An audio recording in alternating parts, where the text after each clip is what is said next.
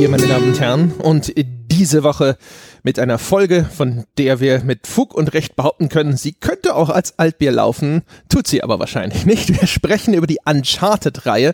Herr Gebauer hat sie vor kurzem nachgeholt. Herr Stange und ich schwelgen sozusagen noch in nostalgischen Erinnerungen an frühere Spielerlebnisse, vielleicht vom vierten Teil abgesehen. Aber bevor wir über diese vielleicht wegweisende Reihe von Sony-Exklusivtiteln sprechen, reden wir vielleicht auch über Bier. Gibt es irgendjemanden außer mir, der Bier am Start hat? Wir nehmen recht früh auf am Tag. Jochen, bist du gebiert? Ich bin nicht gebiert, aber ich bin demnächst alkoholisiert. Denn der Holger, einer unserer Hörer, der zufällig im gleichen Ort wohnt wie ich, hat mir aus Bristol, dort war er auf einer Konferenz, und war dort im örtlichen Ciderladen und hat mir einen Cider mitgebracht, nachdem er weiß, dass ich auch gerne mal einen guten Cider trinke. Und deswegen habe ich jetzt vor mir stehen einen Paris Somerset Cider Dabinet, was auch immer das Dabinet bedeuten soll. Und Holger meinte, es sei der Lieblingscider des Cider Shop Inhabers in Bristol. Na Mensch, da können mhm. wir ja mal. Ah, schöne Grüße nach Bristol und so. Ich mach mal auf. Herr Stange, wie sieht's denn bei Ihnen aus? Oh, oh, oh, oh, sei der, äh, äh, sei der Unfall. Oh, das Zeug, das Zeug kommt mir entgegen. Ah, Äpfel springen aus diesem Glas mir ins Gesicht. Das ist wohl Cider schiefgegangen. Scheiße, was mache ich jetzt? Ah, ich habe nichts zum Aufwischen. Ah. Die Zunge, äh. nimm die Zunge. Verdammter Scheiße, ich schalte mich mal ganz kurz stumm. Redet ihr über Bier? Verdammter Mist. Ich finde, ich finde, wir sollten fordern, dass das Mikro offen bleibt. Los, schleck, du Sau! Äh, na gut, äh, Herr Stange, du warst gerade dabei, wahrscheinlich Ausführungen zu einem hervorragenden fränkischen Bier zu beginnen. Ach, woher wusstest du das? Ich weiß nicht, ob es hervorragend ist. Ich war gestern noch in der Brauerei in Oberreichenbach, die heißt Geier. Das ist mit meine Lieblingsbrauerei, denn der gelingt es, anders als den allermeisten anderen Brauereien, sowohl ein gutes Bier zu machen, ihr naturtrübes Hausbräu, das ist so ein Kellerbier. Wunderbar süffiges, rundes Ding. Und sie schaffen es auch gleichzeitig ein gutes Weizen zu machen. Das gelingt den meisten anderen Brauereien nicht. Die haben entweder ein gutes Weizen oder ein gutes Helles. Was ich allerdings von denen noch nicht probiert habe, ist das ganz normale klassische helle Landbier. Und das mache ich jetzt mal auf und guck, ob das auch was kann. Und wenn das auch noch hinhaut, dann macht Geier offensichtlich das beste Bier der Welt. Hm. Sehr schön.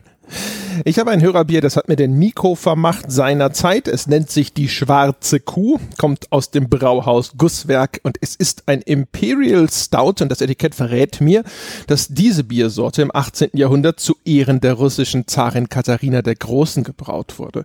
Quasi ein sehr weltherrschaftliches Bier. Und das werde ich jetzt mal ausprobieren.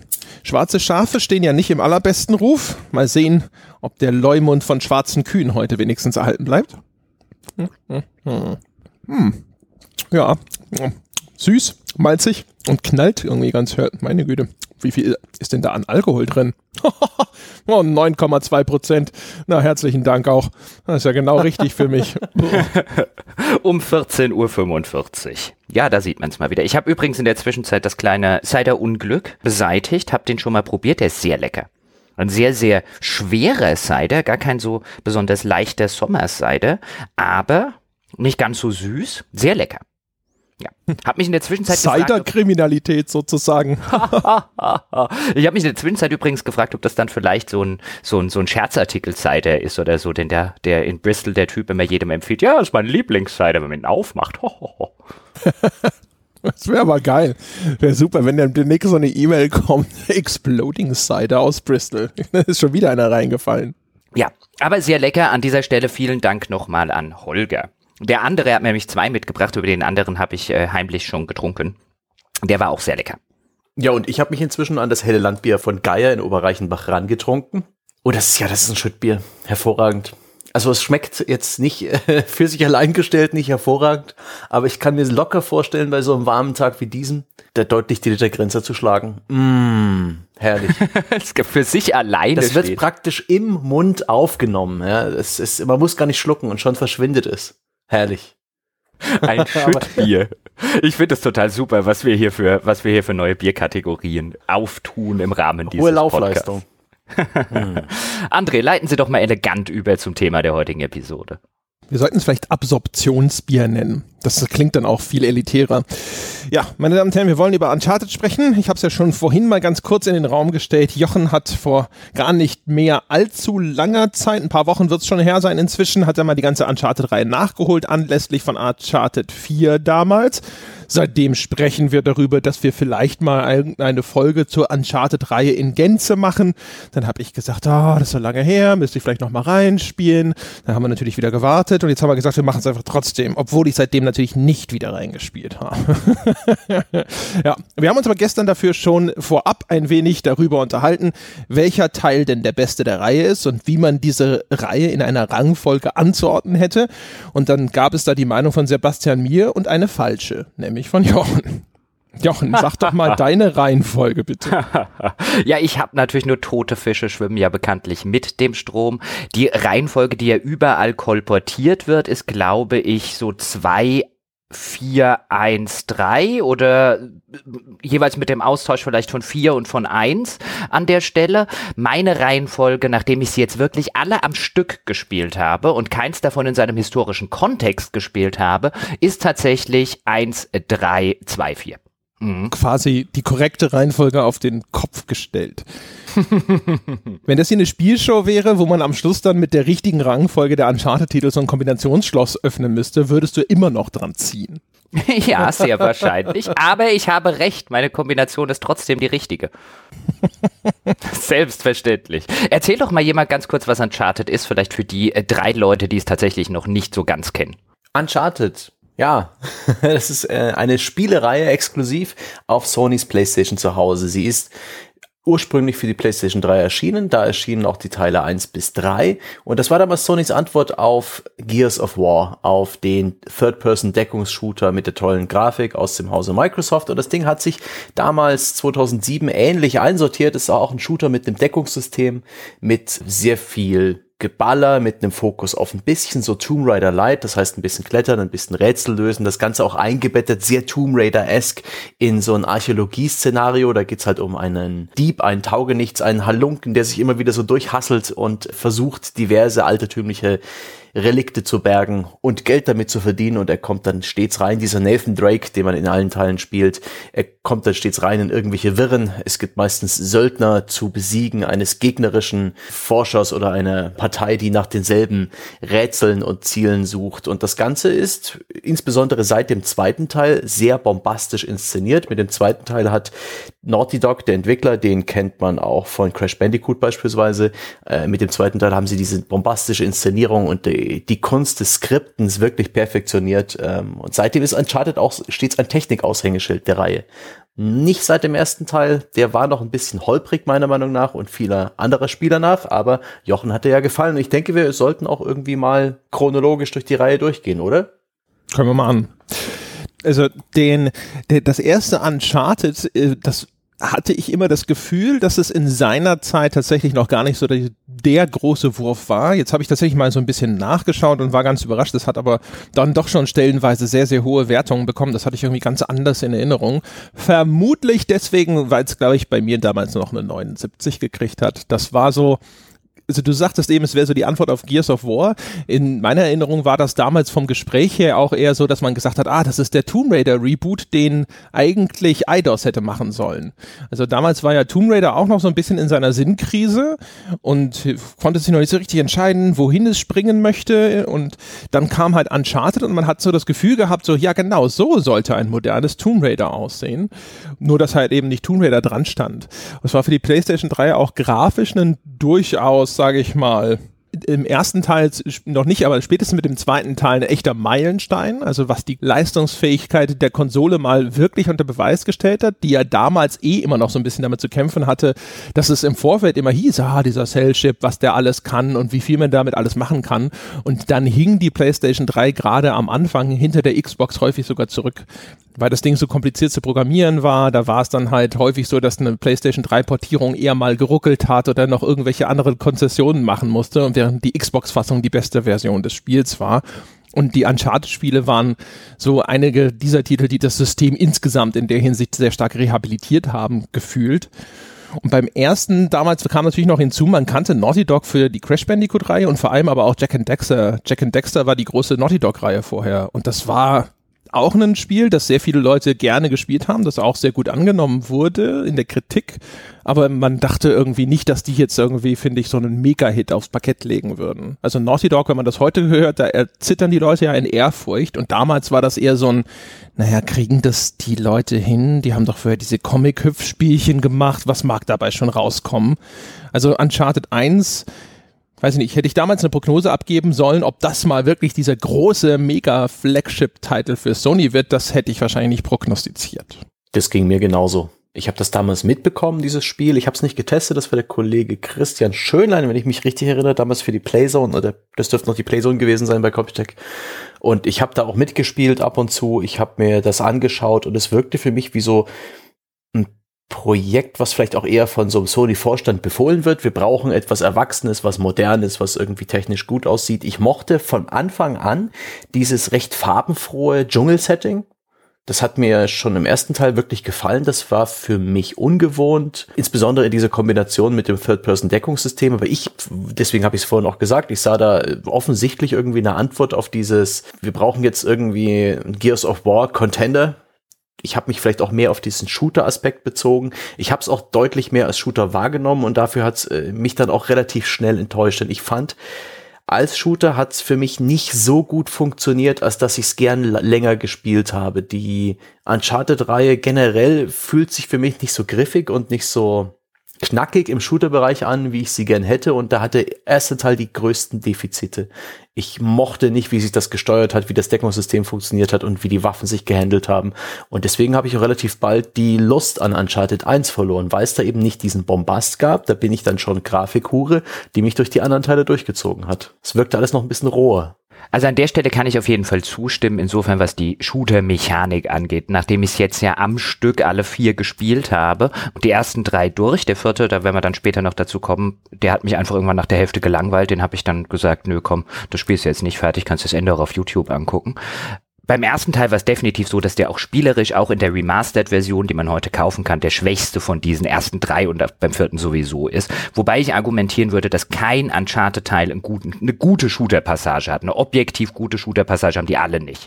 Aber der erste Teil hat bei mir extrem gut auf so einer, ja, auf so einer kindlichen Faszinationsebene funktioniert. Ich mag solche Piratengeschichten im Herzen steht ja letztlich so ein bisschen eine Piratengeschichte in Südamerika mit El Dorado, wenn da noch so ein bisschen Mystizismus dazukommt. Und das waren Indiana Jones zum selber spielen. Ich meine, so hatte ich das auch die ganze Zeit abgespeichert. Ich habe es ja damals nicht gespielt. Ich hatte damals auch keine PlayStation 3. Ich hatte nie eine PlayStation 3. Uncharted und Uncharted 2 waren damals tatsächlich die zwei Spiele, weswegen ich mir überlegt hatte, mir eine PlayStation 3 zu kaufen. Ich habe es dann doch nicht gemacht. Aber deswegen waren die schon echt lange auf meiner To-Do-Liste.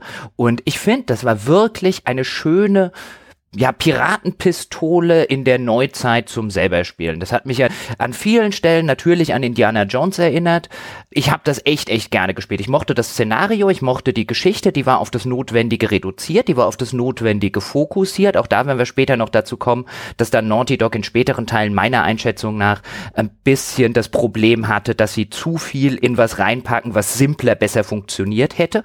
Kann man übrigens ähnliche Parallelen später auch noch zu den Indiana Jones Filmen dann ziehen. Das könnte ganz interessant werden, insbesondere beim vierten Uncharted-Teil. Aber der erste war so für mich, der macht genau das, was er, was er soll und was er will.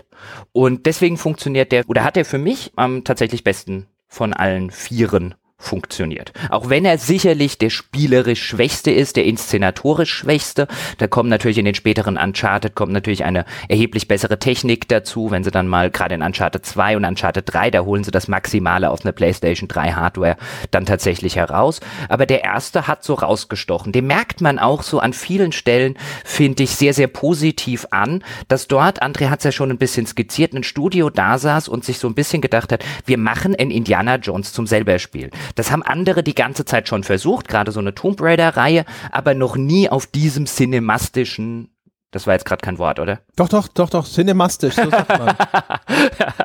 auf diesem cineastischen Level. Und es funktioniert nicht immer. Manche Sachen funktionieren nicht, manche Sachen sind nicht wirklich richtig gut. Aber das hat so einen jugendlichen Flair. So ein Flair eines Studios, das gesagt hat, wir machen das jetzt. Wir probieren das jetzt aus. Das muss besser gehen, als es bislang gegangen ist. Und ich finde, das merkt man im Spiel an. Das hat so eine jugendliche Leichtigkeit. Auch in, in seinen Ecken und in seinen Kanten. Fand das ein grundsympathisches Spiel. Das sowieso. Für mich war es immer so, dass ich das Gefühl hatte, Uncharted 1 ist so eine Basis geschaffen worden, aber sie konnten noch gar nicht so richtig, wie sie wollten. Und Uncharted 2 war dann das Spiel, wo sie dann tatsächlich endlich aus dem Vollen schöpfen konnten und das Spiel machen konnten, das sie gerne auch schon im ersten sicher gemacht hätten, aber da musste man halt technische Grundlagen schaffen und so weiter. Ich habe bei dem ersten Teil, also grundsätzlich, ich finde den ersten, das ist ein gutes Spiel. Ja, ist ja auch keine schlechte Bewertung gewesen damals. Also, ja, also aus heutiger Sicht sagt man so, ja, 79, mein Gott, aber das, keine Ahnung, habe das damals nicht als irgendwie wirklich, oh mein Gott, das Spiel ist doof gemeint, sondern es war halt ein gutes Spiel, aber halt nicht wahnsinnig gut oder sonst irgendwas.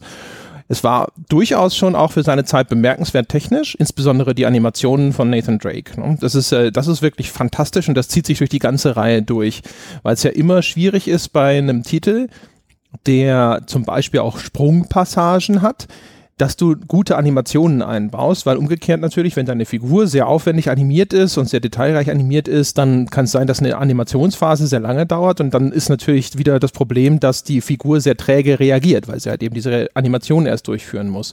Das hat Uncharted ab dem ersten Teil recht clever gelöst, indem es eigentlich in der Hinsicht dem Nutzer extrem viel verzeiht. Du hast gar nicht so wahnsinnig viele Zeitfenster, die auch nur annähernd knapp sind, auch wenn das Spiel ganz effektiv dir vortäuscht, dass da jetzt irgendwo ein Zeitdruck existiert und dass du da schnell reagieren musst. Meistens ist das sehr, sehr großzügig bemessen. Dementsprechend auch eigentlich sehr einfach. Das gilt quer durch die Reihe. Im ersten Teil in meiner Erinnerung nochmal extra. Also da habe ich die Kletterpassagen als besonders trivial in Erinnerung und umgekehrt die Shooterpassagen als besonders unerträglich lang in Erinnerung, weil sie vielleicht auch einfach noch von der Mechanik ein bisschen monotoner waren als in späteren Teilen. Das weiß ich nicht mehr.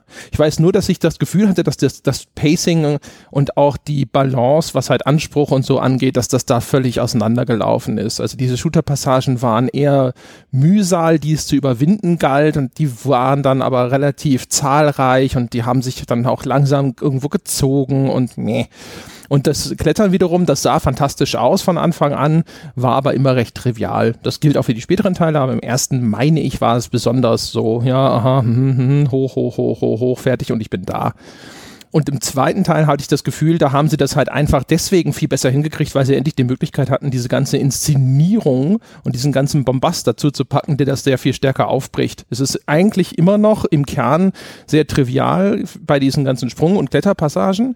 Und es ist auch nach wie vor kein Shooter-System, wo ich davor saß und dachte so, Mensch, damit will ich jetzt Stunden verbringen aber es ist halt viel stärker aufgebrochen, weil halt ständig mal eine Kameraperspektive wechselt und dann ständig zwischendrin geht das Ganze flüssig in irgendwelche Mini-Cutscenes über. Teilweise auch, zumindest so im damaligen Kontext, als man das noch nicht so gewohnt war, relativ unmerklich. Und dadurch hatte ich das Gefühl, dass der zweite Teil halt einfach in diesem Spielfluss sehr, sehr viel besser funktioniert hat.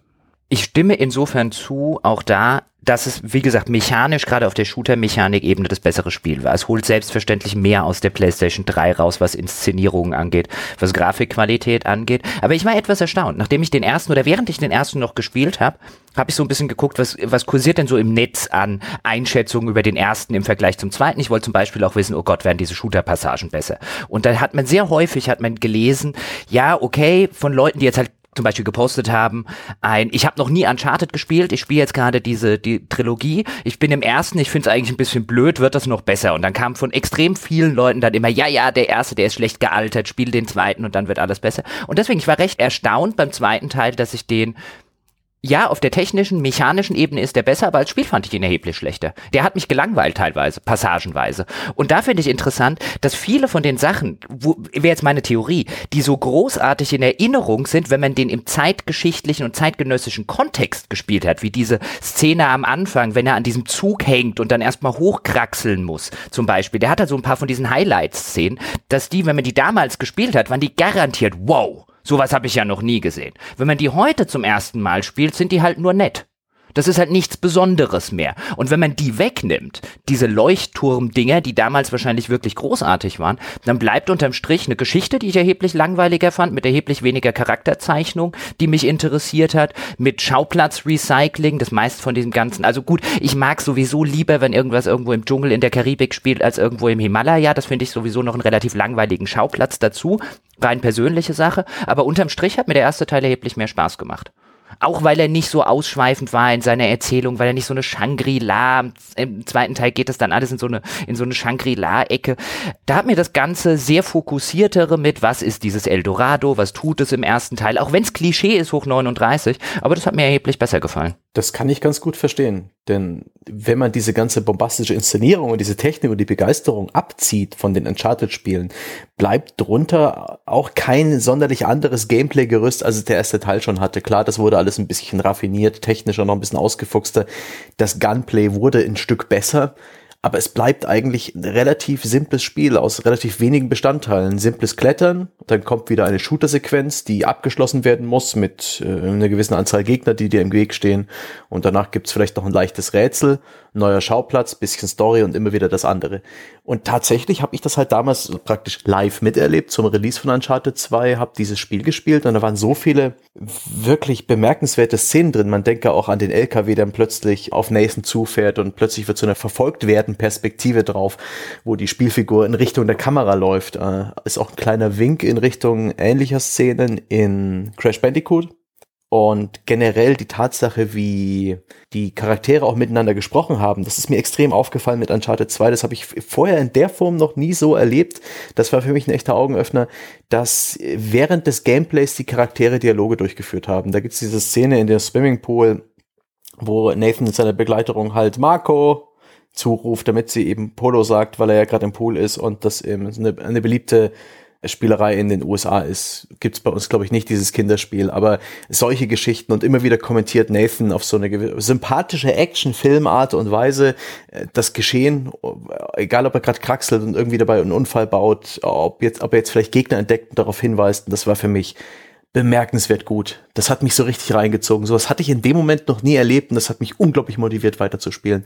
Immer von diesen Sahnestücken zum nächsten.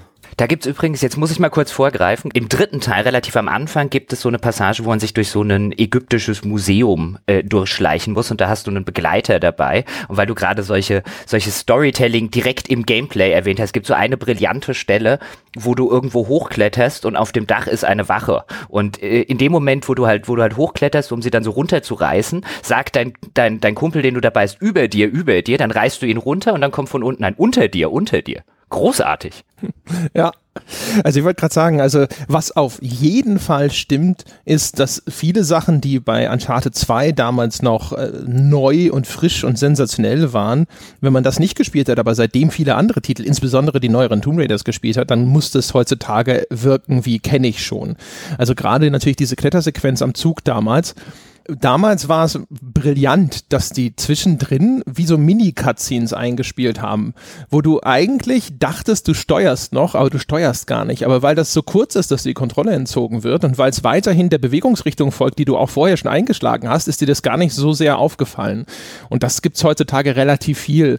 Auch, dass dann halt mal ganz kurz so eine Mini-Cutscene dazwischen kommt, dann bricht irgendwo ein Teil vom Zug ab und fliegt runter und dann siehst du, wie das vorbeirauscht und dann geht's auch schon wieder weiter. Das sind alles äh, Elemente, die hast du in inzwischen äh, in den modernen Tomb Raider Spielen und in sich anderen Titeln auch schon gesehen. Diese Kamera, wo du auf die Kamera auf einmal zuläufst, da sagt Sebastian schon richtig, das gibt es auch in Crash Bandicoot, das gab es sicher auch in anderen Titeln schon vorher, aber das ist halt auch damals, dass dann so mit der Kamera gespielt wurde und das vom Spieler auch mal verlangt wurde, dann aus einer etwas ungewöhnlichen Perspektive zu operieren, damit die Action toll inszeniert ist, dass deine Begleiter zwischendrin sich unterhalten, während du das ganze Ding steuerst und das waren halt echt fantastische Sachen, auch diese Sequenz auf dem Zug, die sie ja dann im Grunde mit diesem Lastwagen Lastwagenkampf im dritten Teil auch noch mal ein bisschen wiederholt haben. Auch die war fantastisch. Die war insbesondere für eine PlayStation 3 fantastisch, weil du stehst auf diesem Zug und der fährt durch so die, eine Landschaft und du wartest immer drauf, dass sich das irgendwann wiederholt, weil du denkst, der Grafikspeicher muss doch jetzt mal langsam leer sein. Und du hast das Gefühl, nein, es geht einfach immer weiter durch die, mit dieser Zugfahrt und es kommen immer wieder neue Landschaftselemente und auch wie, wie abwechslungsreich sie das dann teilweise trotzdem gestaltet haben. Also allein diese Zugsequenz zum Beispiel ist halt in der Hinsicht fantastisch. Da kämpfst du drinnen im Zug, dann hängst du mal außen dran, dann schießt du Leute auf die Distanz weg, dann kommt, glaube ich, hinterher auch noch so ein Kampfhubschrauber, der den Zug ins Stücke schießt und so. Ähm, das war halt einfach Wahnsinn. Also ich fand das damals, dieser Abwechslungsreichtum und wie viel sie da reingepackt haben und wie gut das halt einfach so dieses Actionfilm-Feeling rübergebracht hat, das war echt, echt, echt beeindruckend. Aber genau da sieht man, glaube ich, die unterschiedliche Perspektive, die ich echt interessant finde. Weil diese Zugpassage, ja, am Anfang fand ich die selbst äh, sieben Jahre nach dem Ersterscheinen des Spiels oder acht Jahre fast, fand ich die immer noch relativ beeindruckend. Auch in der technischen Umsetzung. Klar, es gibt noch mal eine Remaster der Version, aber man sieht dem Ding schon an, dass es ursprünglich mal ein PS3-Spiel war. Aber das ist echt immer noch, sieht immer noch fantastisch aus. Nur, die ist viel zu lang. Ich würde mit dir um 100 Euro wetten, ach um 1000 Euro würde ich mit dir wetten, André. Wenn du die heute nochmal spielen würdest, würdest du nach der Hälfte sagen, die könnte echt aufhören. Die ist viel zu lang. Möglich.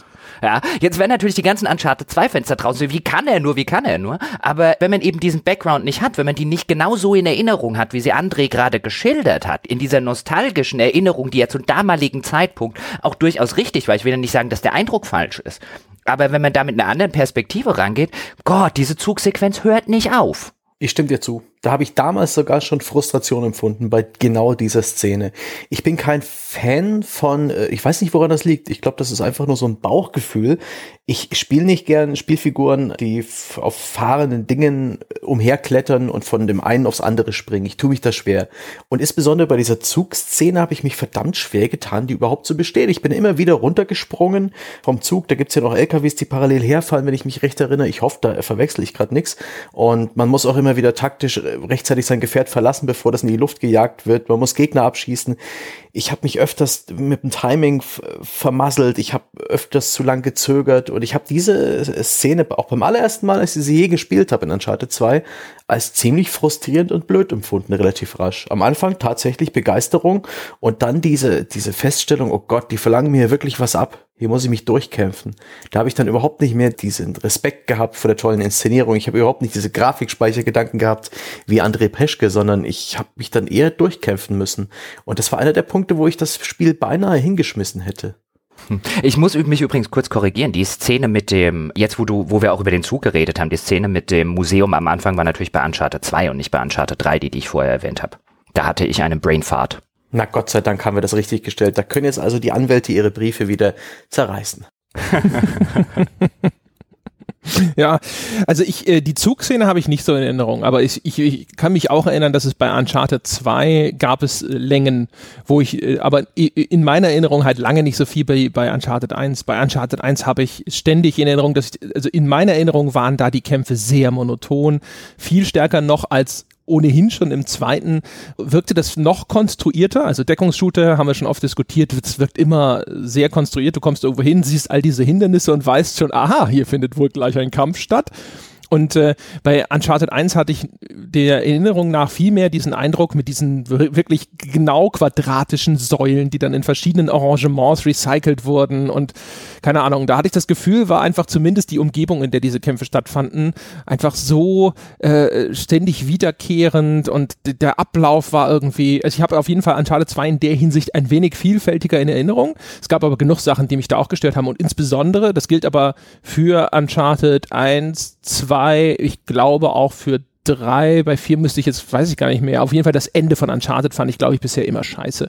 Immer wenn sie anfangen, gerade mit den übernatürlichen Elementen rumzuasen, also wenn dann jetzt in Uncharted 2 diese, ich weiß, das sind keine Yetis, aber diese quasi Yetis dann hinterkommen, ab da wurde es blöd. Das war immer das Ding, wo ich mir gedacht habe, oh nein, jetzt machen sie den kompletten Indiana Jones und wollen noch so dieses Fantasy-Element einführen, dass sie ja dann versuchen, immer so ein bisschen noch irgendwie halbwegs in der Realität zu, zu äh, wurzeln zu lassen, aber das, das war immer der Moment, wo ich die Uncharted-Spiele blöd fand, wo es dann mühselig wurde. Auch die Bosskämpfe am Ende fand ich, glaube ich, durch die Bank alle scheiße. Ich weiß gar nicht, ich kann mich an den vierten gerade gar nicht erinnern, aber es ist der neueste, verdammt.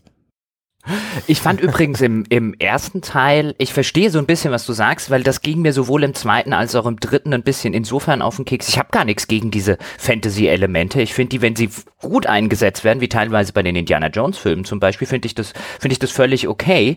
Dann, dann ist es halt so ein bisschen Pulp Fiction.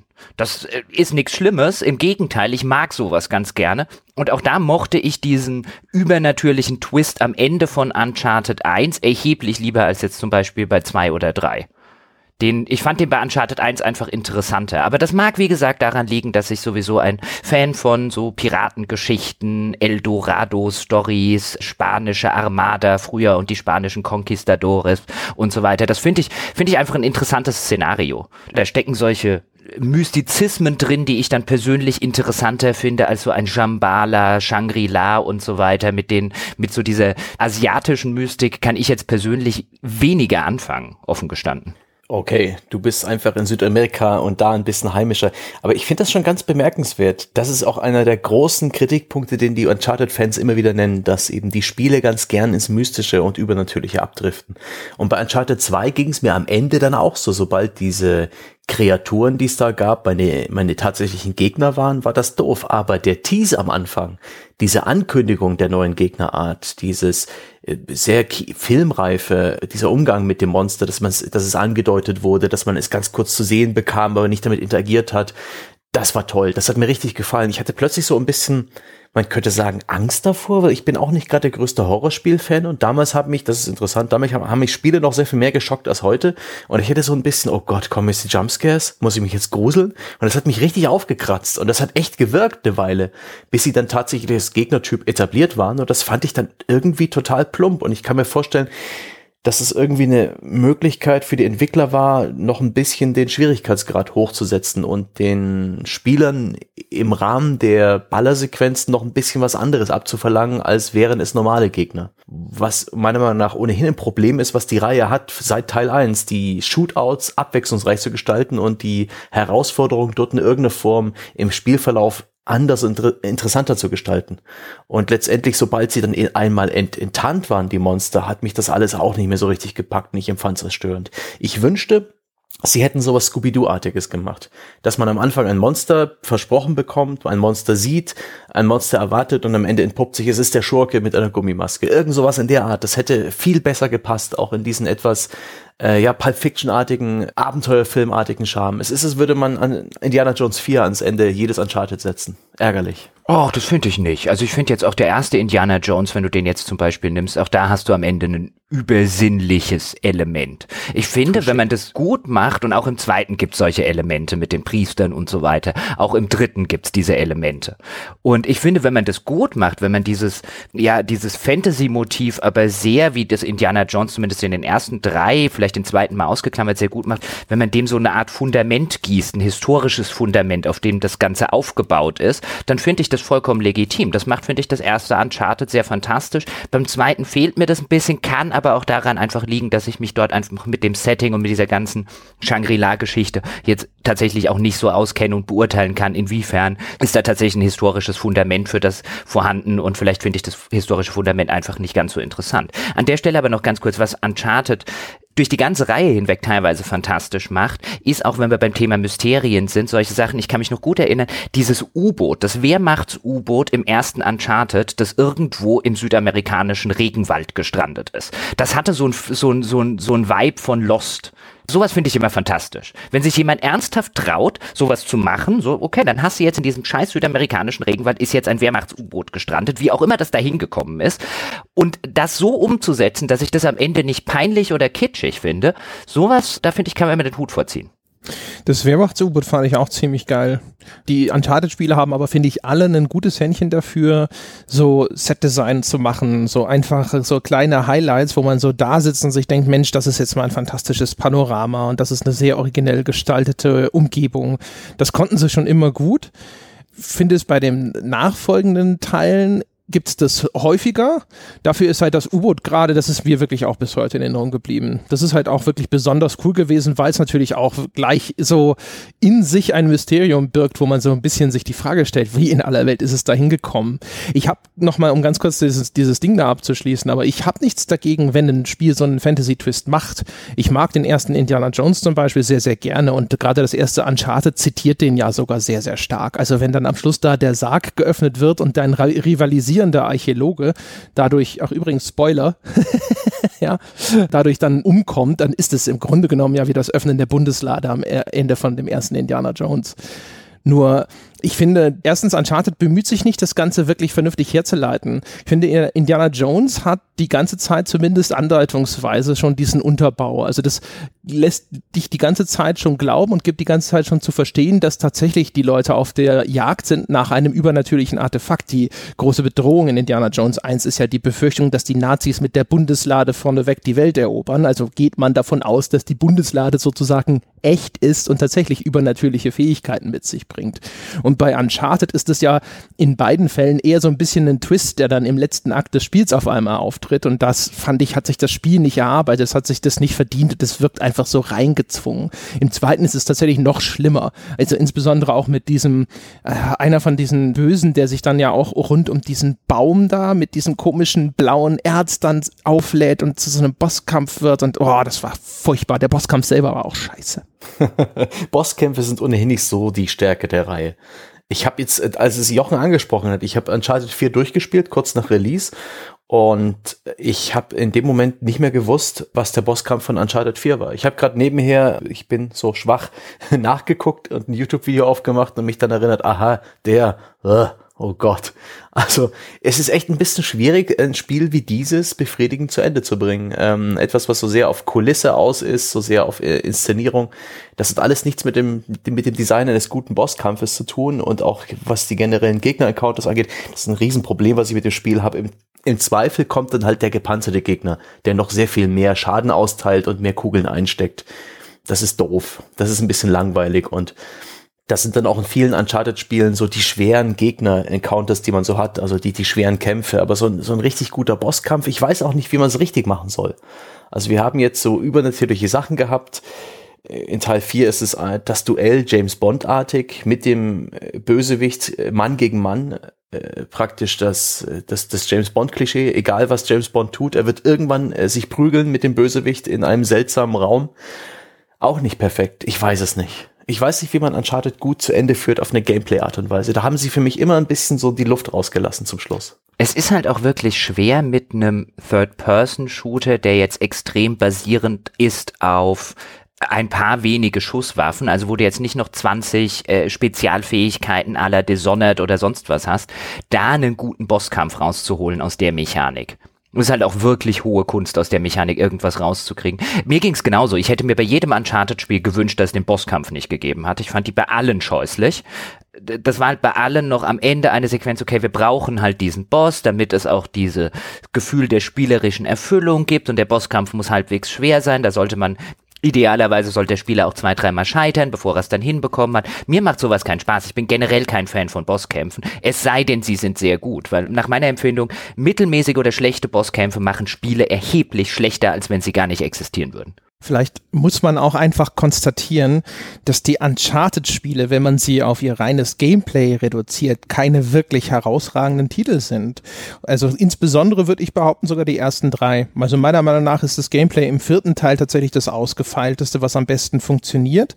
Und natürlich, wenn es dann hinterher, gerade beim Bosskampf, dann sich sehr stark auf irgendeine Gameplay-Sequenz beschränkt oder darauf verlässt, dann werden sie häufig mühselig, insbesondere wenn dann auch noch man versucht wird, da vielleicht noch mal ein bisschen Anspruch reinzugeben. Ich glaube, diese ganzen Sprungpassagen, da würde man vielleicht auch eher sagen, so, ja Gott, diese Sprungpassagen, aber die sind halt eigentlich durch die Bank sehr, sehr einfach und da fließt das Spiel einfach so schön vor sich hin, genauso wie es auch jetzt in den, seit dem Tomb Raider Reboot bei Lara Croft der Fall ist. Da geht der spielerische Anspruch flöten, aber innerhalb dieser sehr filmisch inszenierten Spiele sind das wahrscheinlich dann vielleicht auch einfach die Momente, wo die am besten funktionieren und wenn dann ihr Gameplay-Unterbau auf einmal irgendwie stark in den Vordergrund tritt, dann sitzt man häufig eher so da und denkt sich so, ah, gib mir die nächste Cutscene, wo ist der coole One-Liner?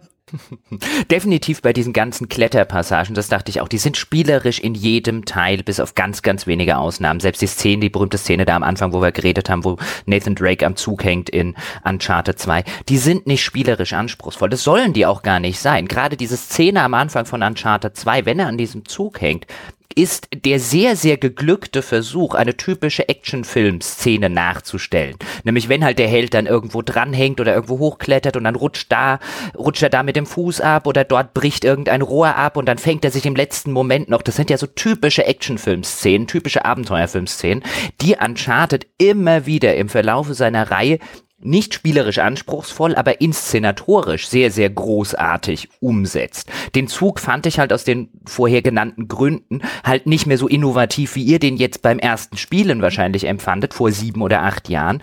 Aber dem merkt man immer noch an, dass es einfach eine gut inszenierte Sequenz ist. Auch in anderen Teilen, wenn du an irgendwelchen, dich mit Lianen an irgendwelchen äh, Felswänden entlanghangelst. Das Spiel und die Regie des Spiels hat ein wirklich gutes Händchen dafür, auch Größenverhältnisse Ereignisse einzufangen. Wenn du dann sozusagen die kleine Ameise an einer riesigen Felswand bist und unten die Brandung gegen den Fels prescht, das sieht halt einfach geil aus. Das ist nicht anspruchsvoll, aber es macht Spaß, diese Sequenz zu spielen, weil die halt einfach wunderbar imposant wirkt und ich kann zumindest, und wenn ich nur nach rechts oder links drücke und ab und zu mal eine Taste klicke, ich kann zumindest mitspielen.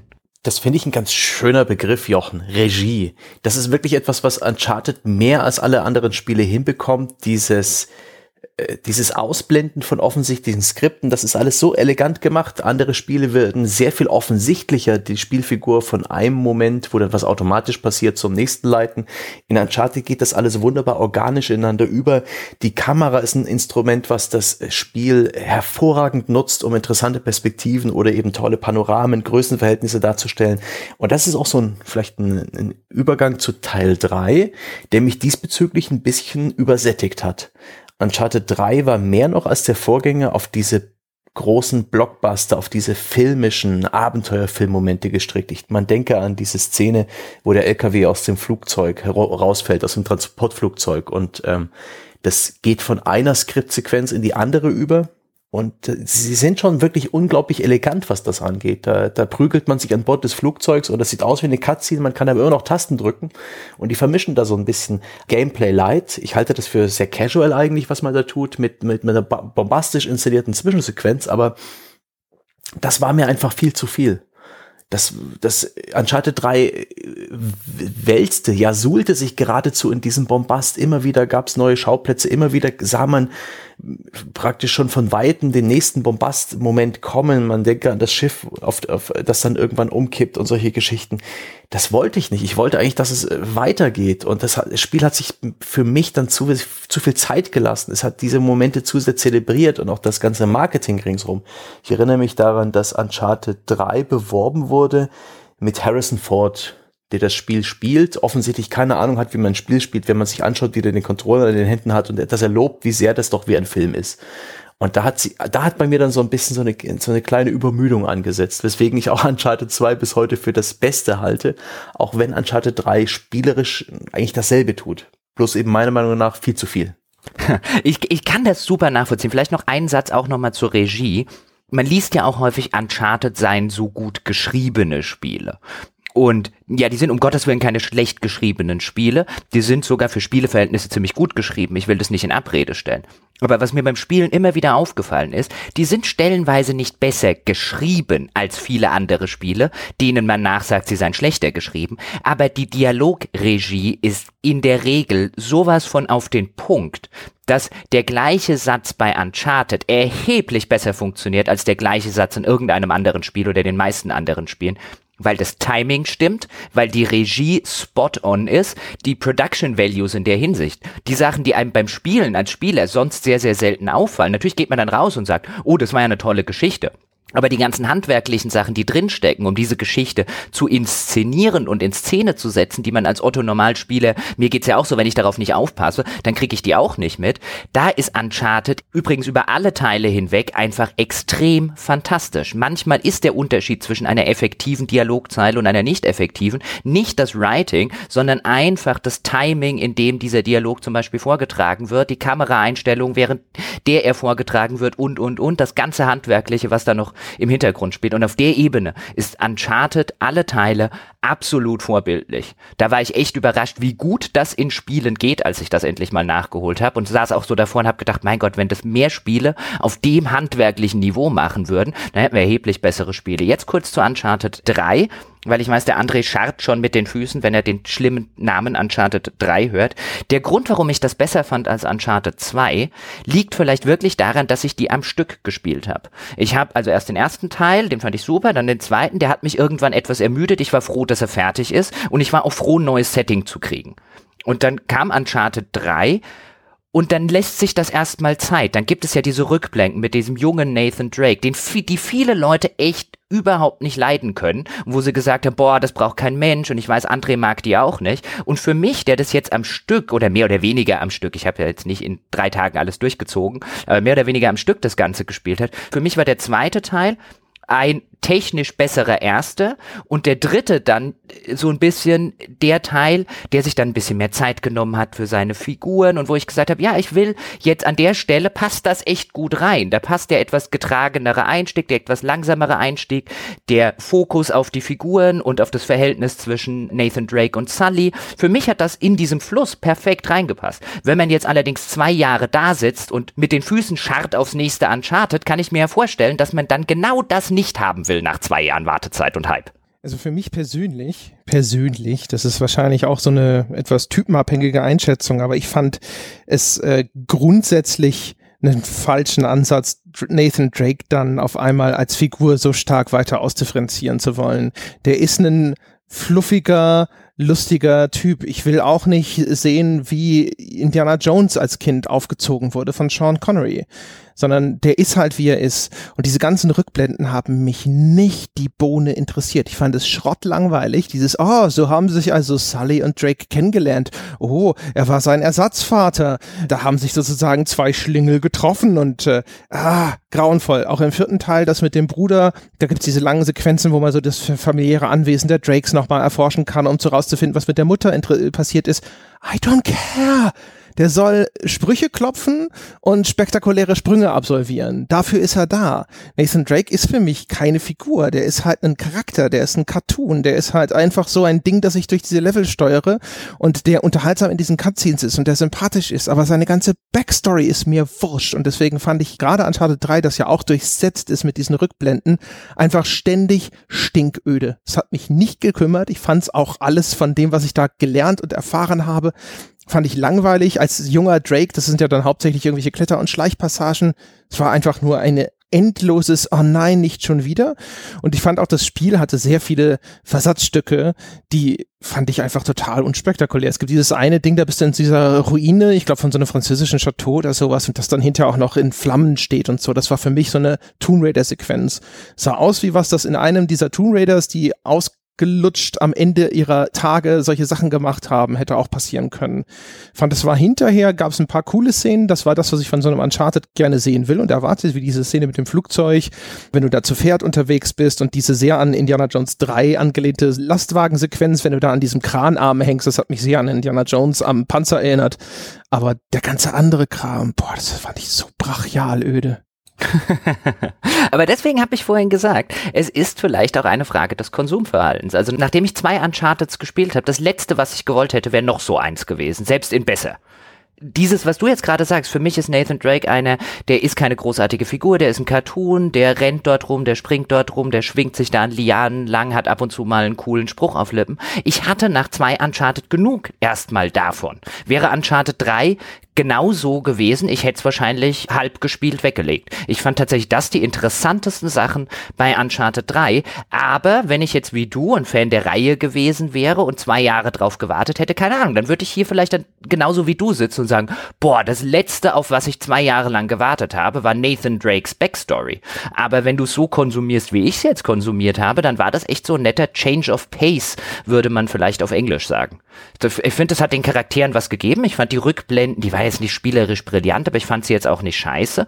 Und im Gegensatz zu Uncharted 4 und dem Bruder, wo wir später noch drauf kommen werden, finde ich, hat sich das Spiel das verdient, um in deinem in deinem Lingo zu bleiben oder deinem Sprachbild zu bleiben, weil dieses Verhältnis zwischen Drake und Sully, das ist was, was das Spiel vorher zwei Teile lang etabliert hatte, finde ich es völlig legitim zu sagen, wir gucken uns mal die Backstory an, wie das passiert ist. Deswegen muss man sie natürlich nicht mögen oder geil finden, aber das hat sich das Spiel aufgebaut, das hat die, die Figuren hat das Spiel etabliert, diese Beziehung hat das Spiel etabliert, da finde ich es völlig okay, darauf Bezug zu nehmen. Das passiert mit dem Bruder in Uncharted 4 überhaupt nicht. Den hat es sich nicht verdient diese Rückblenden in Uncharted 3, die hat es sich verdient. Deswegen muss man sie nicht mögen, wie gesagt, aber ich mochte das. Ich mochte auch, ich mochte auch Sully die ganzen Spiele über und ich habe das einfach, wie haben die sich kennengelernt und so weiter. Ich mag das. Ich mochte das übrigens auch in Indiana Jones 3 am Anfang, diese Szene mit äh, River Phoenix als Young Indiana Jones. Das war auch eine fantastische Action-Sequenz und keine langweilige, ich schleiche durch ein Museum-Sequenz. Und ich gebe dir recht, dass die Beziehung zwischen Sully und Drake das durchaus hergeben würde. Hätten sie diese Rückblenden gut gemacht, hätte sich ja auch keiner beschwert. Aber also erstens, da wird nur was ausgewalzt, was die ganze Zeit schon eh sehr deutlich impliziert wird. Nämlich, dass Nate und äh, Sully in diesem quasi Vater-Sohn-Verhältnis existieren oder dass er zumindest so eine Vaterfigur für ihn ist. Und wie das jetzt genau gekommen ist und wie der Straßenjunge dann so den gutherzigen Abenteurer da oder Söldner da, was Sully damals gewesen ist, trifft, ah, das ist nur explizit nochmal das, was ich schon wusste. Also das finde ich halt, wie gesagt, den Bruder, den kannte ich wenigstens noch nicht. Da hatte das Spiel mir wenigstens noch etwas Neues zu erzählen und hat nicht nur irgendwelche Details ausgearbeitet von Dingen, die mir schon klar waren. Also deswegen fand ich das mit dem Bruder tatsächlich weniger öde als die Rückblenden in, äh, im dritten Teil. Der Bruder. Also ich finde, in der Hinsicht ist Uncharted 3 mit diesen Rückblenden tatsächlich näher an Indiana Jones 3 dran. Ja, auch Indiana Jones, die im dritten Teil den Vater von Indy einführen, auch den haben sie sich eigentlich nicht so wirklich verdient und etabliert vorher, aber da reißt halt Jean Connery einfach sehr viel raus und da reißt auch das Zusammenspiel zwischen Harrison Ford und John Connery, die offensichtlich eine Chemie haben auf der schauspielerischen Ebene, reißt extrem viel raus. Das funktioniert einfach. Der Bruder ist für mich wie Shia LaBeouf in Indiana Jones 4. Das ist eine völlig sinnlose Figur, die mir nicht egaler sein könnte, die sich das Spiel nicht verdient hat, die das Spiel nicht etabliert hat und die einen erheblichen Teil der Screentime von Figuren wegnimmt, von denen ich tatsächlich, mit denen ich interagieren will und von denen ich wissen will, was mit denen passiert, die mir tatsächlich nahe und am Herzen liegen. Stattdessen habe ich diese Figur, die einfach so irgendwo reingeworfen wird, wo sie ja überhaupt noch nicht mal Sinn ergibt. Ich meine, wir sehen im dritten Teil, wenn du das tatsächlich ein bisschen kanonisch begreifst, du siehst im dritten Teil dann, wie sich der junge Nathan Drake mit Sully und Co. anfreundet. Und da ist nie irgendwann die Rede von seinem Bruder, der taucht da nie auf. Das wirkt dann schon im vierten Teil wie halt einfach eine Figur, die neu dazugeschrieben wurde. Und ich meine, dann sind wir bei Shia LaBeouf in Indiana Jones 4. Die Figur braucht kein Mensch. Sobald dieser Bruder in Uncharted 4 aufgetaucht ist, hatte mich das Spiel schon verloren. Also erstens zur Klarstellung, ja, ich finde beides scheiße. Also ich mag auch die Rückblenden mit dem Bruder nicht, die haben mich auch genervt, aber das war halt für mich wenigstens noch was Neues. Diese Figur kannte ich ja noch nicht. Und für mich waren die Rückblenden im dritten Teil, die haben nur noch mal explizit ausgewalzt, was für mich in den vorigen Teilen eigentlich schon sehr eindeutig impliziert war. Nämlich, dass zwischen Nathan und Sully halt dieses Vater-Sohn-Verhältnis steht.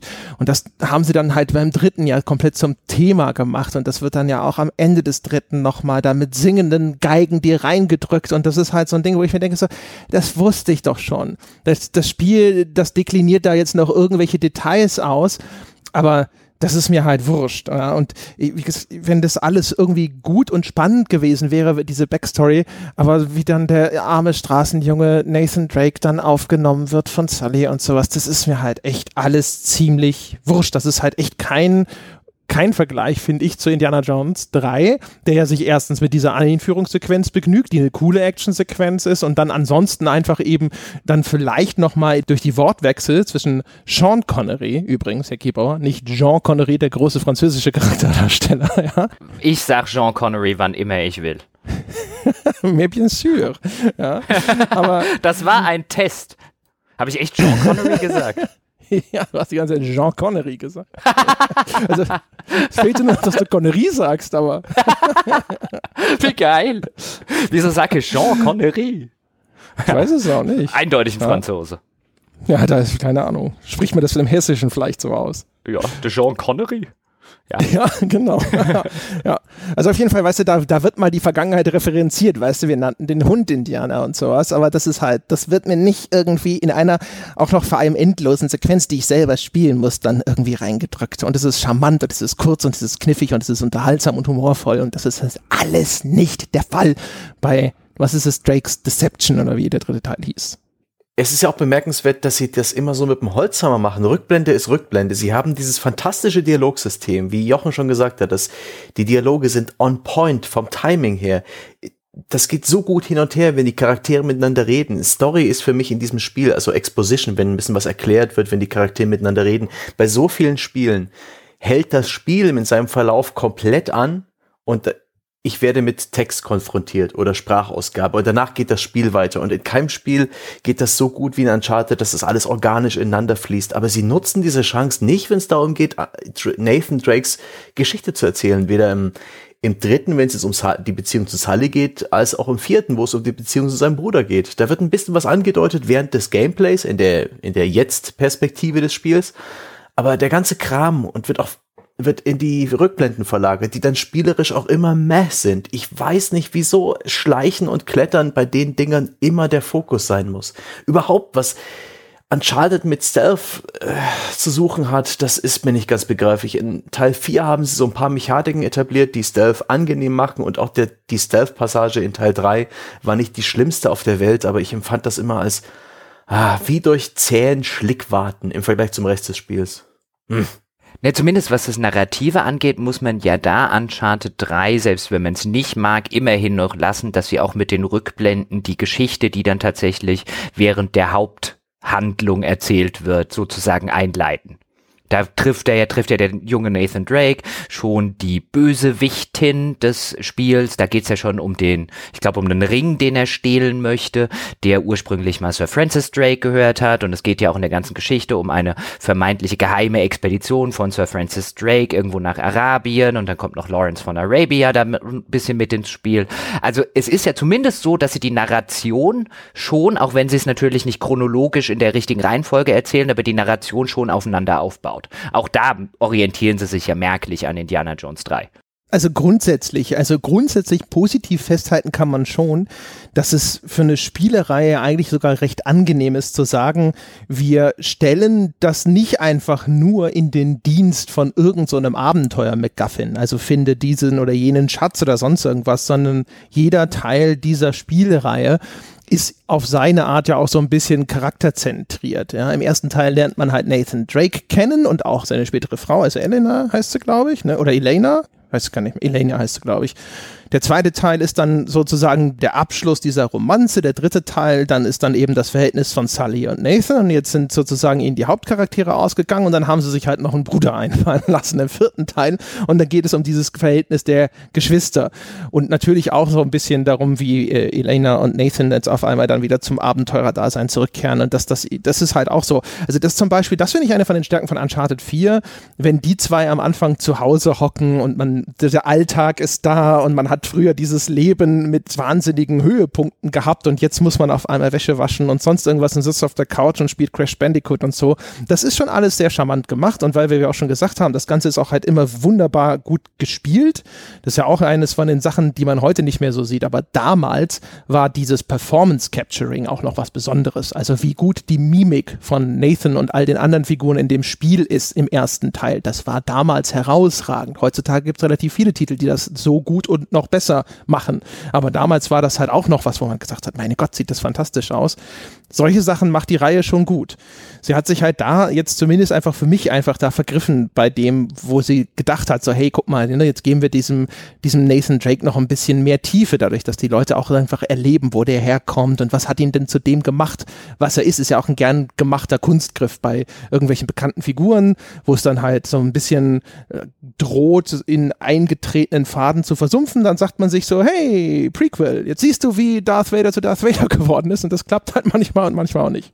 Ja, wollen wir dann mal über Uncharted 4 sprechen, denn da ist es schon so, wie du hast diesen Eingang erwähnt, äh, der sehr bürgerlich ist, der wunderbar auch äh, Nathans Privatleben ein Stück weit zeigt, der auch von Rückblenden durchsetzt ist, die wir, glaube ich, alle so ein bisschen, bisschen zu lang und etwas zu inhaltsleer empfinden, zumindest am Anfang. Ich mochte die, Die Gefängnisrückblende mochte ich eigentlich sehr gern. Und ich mochte diesen Einstieg, der hat mich toll ins Spiel reingezogen. Gerade die Tatsache, dass Uncharted so ein, Quatsch, Nathan so einen Ziviljob hatte, der auch so schön angeteasert wurde. Da spielt man ihn zuerst unter Wasser und ist dabei irgendeinen Container zu bergen und alles wirkt ganz mysteriös. Man sieht tolle Grafik, Wassereffekte, Tang bewegt sich und irgendwann ist dieser Container geborgen und er wird nach oben gerissen und dann offenbart sich ein, äh, so eine Art Containerhafen, ein Fluss in den USA und ein ganz ganz ziviler Job. Es ist keine Räuberpistole, mit der das Spiel anfängt, sondern harte Arbeit. Das fand ich so gut. Das hat mich, das hat mich richtig begeistert. Auch diese Figur des Bruders, auch wenn er jetzt ein bisschen äh, herbeikonstruiert war ich mochte an ihm dieses Miasma des Unberechenbaren. Ist das jetzt, ist er ehrlich, ist er nicht ehrlich? Ist, kann ich dieser Erzählung überhaupt vertrauen, die, die er da macht? Das, diesbezüglich hat er seine Rolle erfüllt und mich äh, bis zu Schluss äh, damit rechnen lassen, dass da vielleicht noch was kommt oder dass seine Absichten nicht so ganz eindeutig sind. Das hat schon funktioniert und. Der Bruder war doch eindeutig shady. Also alleine der, das Charakterdesign, du weißt sofort, ja, okay ja, eben, aber eben äh, auf welche Art und Weise. Ich hatte da in, in meine, meine Working Theory, während ich gespielt habe und mit diesem Bruder konfrontiert habe, war auch noch eine, die, die ging noch eine ganz andere Richtung. Äh, ich habe damit gerechnet, dass er richtig grundböse ist. also sehr viel böser, als er letztendlich im Spiel sich so entschieden hat. Aber das fand ich schon ganz gut, aber tatsächlich war er. Ich finde es bemerkenswert, dass Nathan Drake, ich weiß nicht wieso, seit spätestens dem zweiten Teil so eine Art Charisma inne hatte. Und sie haben sich offensichtlich auch mit dem Design des Bruders Mühe gegeben, auch irgendwie eine, eine Type zu schaffen, einen Charakter. Der hat ein relativ eigenwilliges Gesicht, also vom, vom Schauspieler her, der wirkt jetzt nicht so wie das Schema F Charaktermodel aus dem, äh, aus dem Asset Store, sondern die haben sich da schon Mühe gegeben, da wirklich eine Persönlichkeit zu schaffen. Bloß so 100% Klick gemacht hat's bei mir auch nicht. Ich weiß nicht, woran das liegt. Ob es am Sprecher liegt, an, seine, an, der, an der Art und Weise, wie seine Rolle geschrieben ist oder hm, komisch. Aber das Spiel Uncharted 4 hat mich aus einem völlig anderen Grund irgendwann kalt gelassen. Ich habe es durchgespielt, aber und das ist komisch, dass ich so sage. Ich war komplett reizüberflutet. Das Spiel war an jeder Stelle grafisch hervorragend. Es hatte unsäglich gute Details. Es hatte immer wieder diesen Bombast, ähm, nicht so dick aufgetragen wie in den anderen Spielen, wo das dir so ins Gesicht gerieben wurde, aber es war einfach, es war zu viel. Ich konnte mich an diesem Spiel sozusagen nicht satt sehen. Selbst in den, in den Bereichen, wo es kein Gameplay gab, war alles voll mit Vegetation, voll mit Details, mit geilen Texturen und so weiter. Ich weiß nicht, woran das lag. Vielleicht ist es einfach eine gewisse Serienmüdigkeit. Aber irgendwann war mir das alles zu viel und ich habe mich dann relativ schnell durch das Spiel durchgearbeitet, während ich bei den anderen Spielen noch viel öfter innegehalten habe, um, um zu staunen und zu bewundern. Mir war das dann einfach irgendwann zu viel. Also äh, nochmal kurz zu dem, zu dem Bruder. Vielleicht hat es auch nicht geholfen, den spricht ja Troy Baker. Und Troy Baker kennt man jetzt aus wirklich einem Haufen Spielen mittlerweile, wo er der Voice Actor war, jetzt unter anderem zum Beispiel Bioshock Infinite, wo er den Protagonisten gesprochen hat. Was haben wir denn noch? Ich muss jetzt gerade mal gucken, Gott, Troy Bakers, ich bin, bin hier nebenbei, wo er noch überall mitgespielt hat. Und ich will jetzt gar nicht sagen, dass Troy Baker ein schlechter Schauspieler oder ein schlechter Voice-Actor wäre, aber das kam halt bei mir noch so ein bisschen hinzu auf der Ebene von, dass ich die Figur nicht so sonderlich interessant fand, auch weil die halt gesprochen war von jemandem, dessen Stimme ich, ich schon sehr, sehr häufig, insbesondere in den letzten Jahren gehört habe. Und auch wenn es ein, wenn's ein guter Schauspieler und ein guter Voice-Actor ist, ich habe den zum ersten Mal gehört und dachte, ach, guck mal, Troy Baker spielt jetzt auch mit. Stell dir mal vor, sie hätten James Spader genommen, ey, da wärst du vielleicht gelangweilt gewesen. Äh, äh, äh, oh, das wäre meine Lieblingsfigur. Der ganzen Reihe. Der tolle Bruder, würde ich dann heute sagen. Na, ich finde, teilweise, ich fand es übrigens auch im dritten Teil, war es im dritten, wo sie diesen deutschen Archäologen finden? Das war, nee, es war im zweiten, oder? Diesen Heinz Schäfer heißt der, glaube ich. Dürfte der zweite sein. Das war der zweite, der von René Auberjonois wird der, glaube ich. Jetzt habe ich meinen Franzosennamen, haha. Deswegen hatte ich wahrscheinlich an John Connery gedacht, gesprochen wird, den ich fantastisch finde. Der hat übrigens auch in Boston Legal mitgespielt. Wenn du, wenn du halt so einen Voice-Actor hast, der halt wirklich aus der Rolle noch ein bisschen mehr rausholt, das hätte vielleicht bei dem Bruder ein bisschen, zumindest in meinem Fall, tatsächlich noch geholfen. Ob es das Spiel gerettet hätte, für mich ganz persönlich, ich weiß es nicht Ich mochte genauso wie André aber auch den kompletten Einstieg des Spiels, also dieses etwas spießig geworden sein von Nathan Drake und seiner Frau und er stellt ja jetzt seine Fähigkeiten in die Dienste als Bergungstaucher, also er ist schon so auf einen geregelten, gesitteten Arbeitsplatz, jetzt zumindest im Kontext eines Nathan Drakes gewechselt. Er nimmt auch keine Jobs mehr an oder will ja am Anfang, bis sein Bruder dann dazu kommt, keinen Job annehmen, der ihn noch in irgendeiner Form in Gefahr bringen könnte. Dann läuft man am Anfang durch durch das Haus der Drakes, am Anfang auf dem Speicher, da gibt's die ganzen Memorabilias, dann isst man mit der Frau zu Abend. Das ist alles wirklich nett inszeniert, das hat mir gut gefallen. Mir hat gut gefallen dieser Zeitsprung von, glaube ich, 15 Jahren, den sie dann zugrunde legen, einfach um eine etwas charaktergetriebenere Geschichte des alternden Diebes zu erzählen. Die ganze Prämisse finde ich super, aber das Spiel hatte mich relativ schnell verloren. Ich habe es dann irgendwann nach der Hälfte oder zwei Drittel weggelegt. Nicht mal so im, im Sinne von, boah, ist das scheiße, sondern einfach nur im Sinne von, naja, irgendwann, gerade langweilt es mich, irgendwann spiele ich es weiter und seitdem habe ich es nie weitergespielt. Ich hatte immer das Gefühl, ich spiele ein Best-of der Uncharted-Reihe, anstatt einen wirklich eigenständigen neuen Teil. Das war immer mein Gefühl im Hintergrund beim Spielen. Ich hatte das Gefühl, wenn ich schon wieder eine Kiste mit Rollen an den Füßen irgendwo hinschieben muss, um etwas zu erreichen, weil es die einzige Rätselform ist, vermeintlich, die dieses Spiel kennt, dann drehe ich durch. Das hat mich wirklich enttäuscht, dass Uncharted 4 in Sachen ja, Aufgaben für mich so ein bisschen, ich weiß nicht, habe hab ich das vorher einfach nicht wahrgenommen oder war das einfach nur viel zu primitiv, was mir da praktisch intellektuell abverlangt wurde? Das Spiel hat sich nicht weiterentwickelt. Ähm, die, die Umgebungsrätsel waren stets Klettere, was vollkommen trivial war. Da konnte man praktisch nichts falsch machen. Oder rücke irgendeine Kiste irgendwo hin oder nutze dies, nutze andere simple Sachen. Es war ich habe den Eindruck, Uncharted 2 hatte vielleicht die, die besseren Tomb Raider-esken Rätsel, auch wenn in Uncharted 3 auch welche drin waren, aber man wurde zu sehr mit der Nase drauf gestoßen und spätestens da war für mich offensichtlich, dass das Kämpfen in Uncharted nie wirklich interessant wird. Es gibt bei den Auseinandersetzung mit Schusswaffen keinerlei Steigerung oder Eskalation. Weder wird meine Spielfigur, was in vielen anderen Spielen passiert, langfristig besser.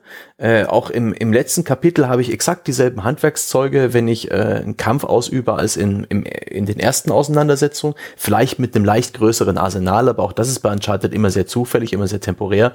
Nur, dass die Gegner mehr aushalten und dass die Kulisse anders ist. Das hat mich auf Dauer richtig ausgebrannt. Die Tatsache, dass ich wirklich eine Bombast bekomme, eine toll inszenierte Story, zum Teil hervorragende Schauplätze. Also gerade diese Stadtszene in Madagaskar mit der Schießerei und den äh, gepanzerten Fahrzeug, was da ein bisschen was platt macht, zusammen mit der Verfolgungsjagd, absolut sagenhaft. Aber unterm Strich, die, die Standardaufgaben in diesem Spiel, so schön dieses Spiel auch war, waren für mich dann einfach zu, zu gleichförmig und, und da hat absolut keine Steigerung stattgefunden. Und das, das hat es dann für mich hinten raus, ähm, als es dann auf den Höhepunkt zuging, ziemlich mühsam gemacht, Uncharted 4 tatsächlich durchzuspielen. Ich finde es bemerkenswert, dass mir das nicht früher so gegangen ist bei den anderen Spielen, die ja auch, wenn man sie seziert, äh, was das Gameplay-Fundament angeht, ziemlicher Standard sind. Ich finde, Uncharted 4 hätte halt davon profitiert, wenn es einfach ein bisschen kürzer gewesen wäre. Das Gefühl, dass das Spiel einfach ein bisschen zu sehr in die Länge gezogen ist, so nach dem Motto, hey, und jetzt diesmal sogar mit so ein bisschen Open World dabei und äh, richtig viel Content, da ist richtig was drin und ich glaube, das wäre ein besseres Spiel gewesen, wenn man da einfach nochmal so ein bisschen hier schnipp, schnapp, schnupp das Ganze zusammengestutzt hätte. Ich fand aber Uncharted 4 insgesamt auch, ehrlich gesagt, sehr, sehr gut. Also hat mir dann jetzt nach dem dritten Teil, den ich glaube ich, nie wirklich komplett durchgespielt habe, weil ich, und, und das, obwohl ich dreimal oder so einen Anlauf gemacht habe äh, und der mich immer wieder verloren hat, weil er mich so angeödet hat und ich keine Lust mehr hatte. Und den vierten, den habe ich dann ganz gerne durchgespielt, weil da fand ich zum Beispiel das Gameplay durchaus echt ganz, ganz nett. Das habe ich ganz gerne gespielt. Ich konnte mir auch meistens aussuchen, ob ich jetzt schleiche, da das mit dem hohen Gras, das war einfach eine schön erkennbare Schleichmechanik. Die KI der Gegner hat ordentlich darauf reagiert. Es war einfach auch so eine schöne Umgebungsphysik dabei. Wenn es schiefgegangen ist, konnte ich mich durchschießen. Also da hatte ich das Gefühl, das hatte einen viel besseren Fluss und eine viel besser funktionierende Spielmechanik als all seine Vorgänger, weswegen ich die Längen da nicht so schlimm fand, wie ich sie in anderen Titeln der Reihe gefunden hätte. Hm Vielleicht liegt es auch daran, dass ich kein guter Schleicher bin oder nicht so gern schleiche. Ich habe auch wahrgenommen, dass mir Uncharted 4 tatsächlich mehr Optionen gegeben hat. Also es gibt da diesen, wie nennt man das, Greifhaken oder dieses Lasso, mit dem man sich eben durch die Gegend schwingen kann. Es gibt die Seilwinde an dem Jeep für simple äh, Puzzle-Lösungen. Generell fand ich die Tatsache, dass man dieses Auto hat, gar nicht mal so schlecht. Das war erstaunlich unterhaltsam. Es hat gar nicht so sehr wie ein Auto funktioniert in anderen Spielen, äh, sondern eher als so eine Art Charakter.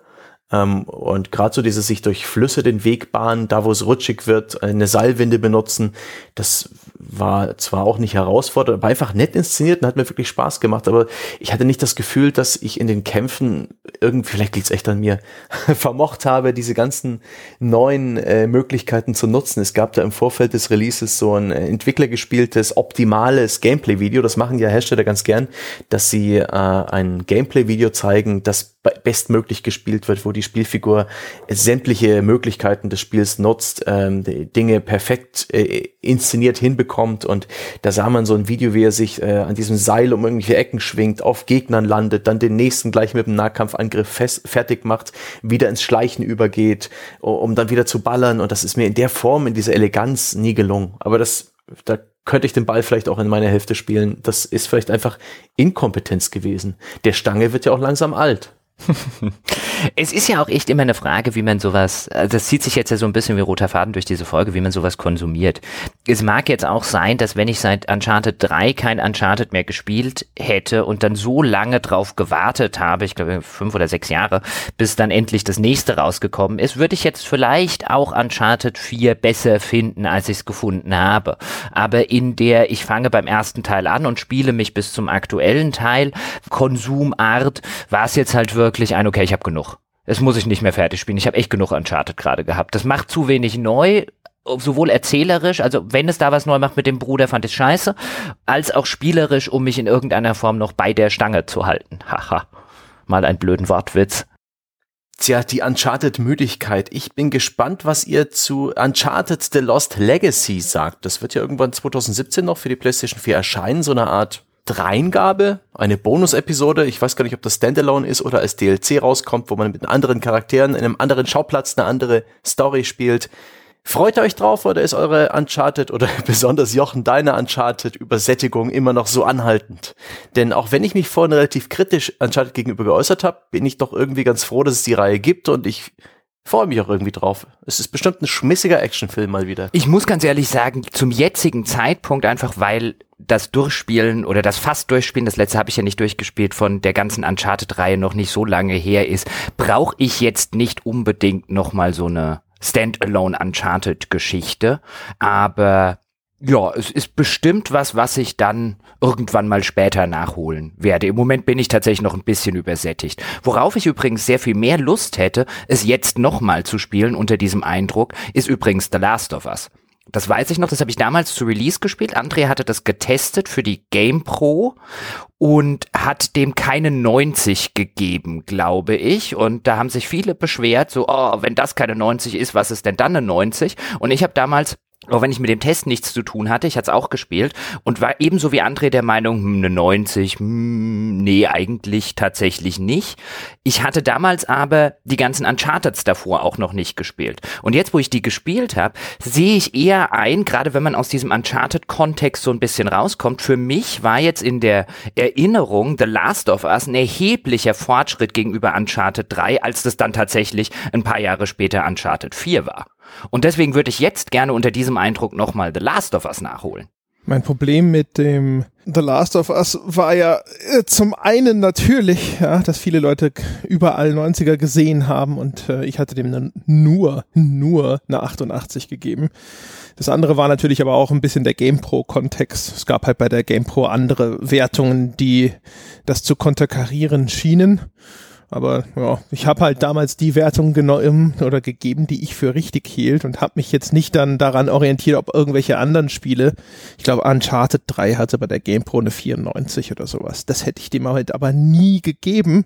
Und sich an einer Wertung zu orientieren, die zumindest ich auch für eine eindeutig zu hohe Wertung hielt, das, keine Ahnung, das darfst du halt nicht machen. Das versaut dir ja deinen gesamten Wertungsspiegel auf alle Ewigkeiten, wenn du dann jedes Mal wieder dahin gehst und sagst so, na ja, aber wenn das die 94 war, dann muss das ja auch eine 93 oder eine 98 sein oder sowas. Das geht halt sozusagen nicht. Aber es war natürlich ein, ein gefundenes Fressen für die Leute, die halt nach Argumenten gesucht haben, warum diese 88 eigentlich völlig unzumutbar war für The Last of Us. Aber André, du hast wenigstens Uncharted 4 durchgespielt, um mal wieder hurtig das Thema zu wechseln. Ja, übrigens ganz kurz noch den, den Nachsatz dieses The Lost Legacy. Das ist wohl also zum, ähm, es muss ein recht umfangreiches Zusatzkapitel sein und da spielt man wohl Chloe, also Chloe Fraser aus Uncharted 2 und es kostet 40 Dollar. Und es kommt im August. Ja, da bin ich auch gespannt.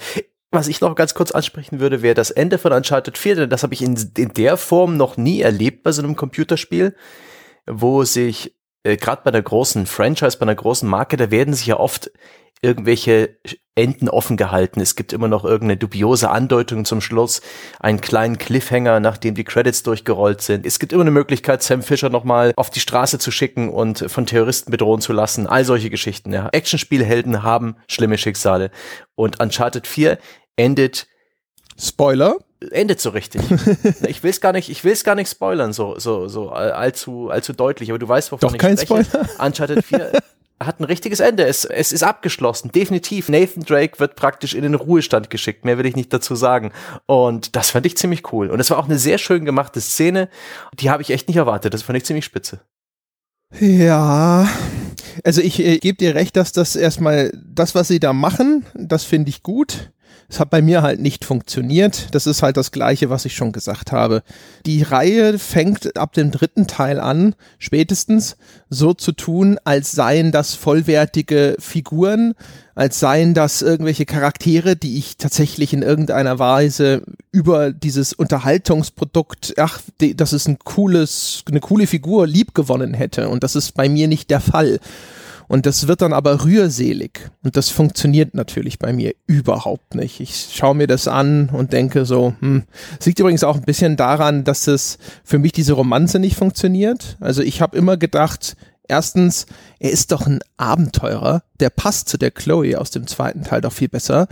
Die Elena, die spätere Frau von Nathan Drake, die ja auch schon im ersten Teil dann mit dabei ist, es ist ja schön, dass sie da so diese diese Beziehungsgeschichte dann über alle Teile auch erzählen und so, aber das ist halt eigentlich ein typisches Plot-Device-Mädchen. Ja, also die ist das Gegengewicht zu Nathan Drake. Sie ist ja diese Reporterin auf der Suche nach der Wahrheit, ist auch so eine Klischee-Reporterin in der Hinsicht so ein bisschen, weil sie so irgendwelchen größeren Verschwörungen nachspüren will und äh, sie verkörpert so ein bisschen halt Moral und Anstand und der moralische Kompass von Nathan Drake, auch wenn er natürlich ein Herz aus Gold hat, ist ja teilweise schon ein bisschen wetterwendisch.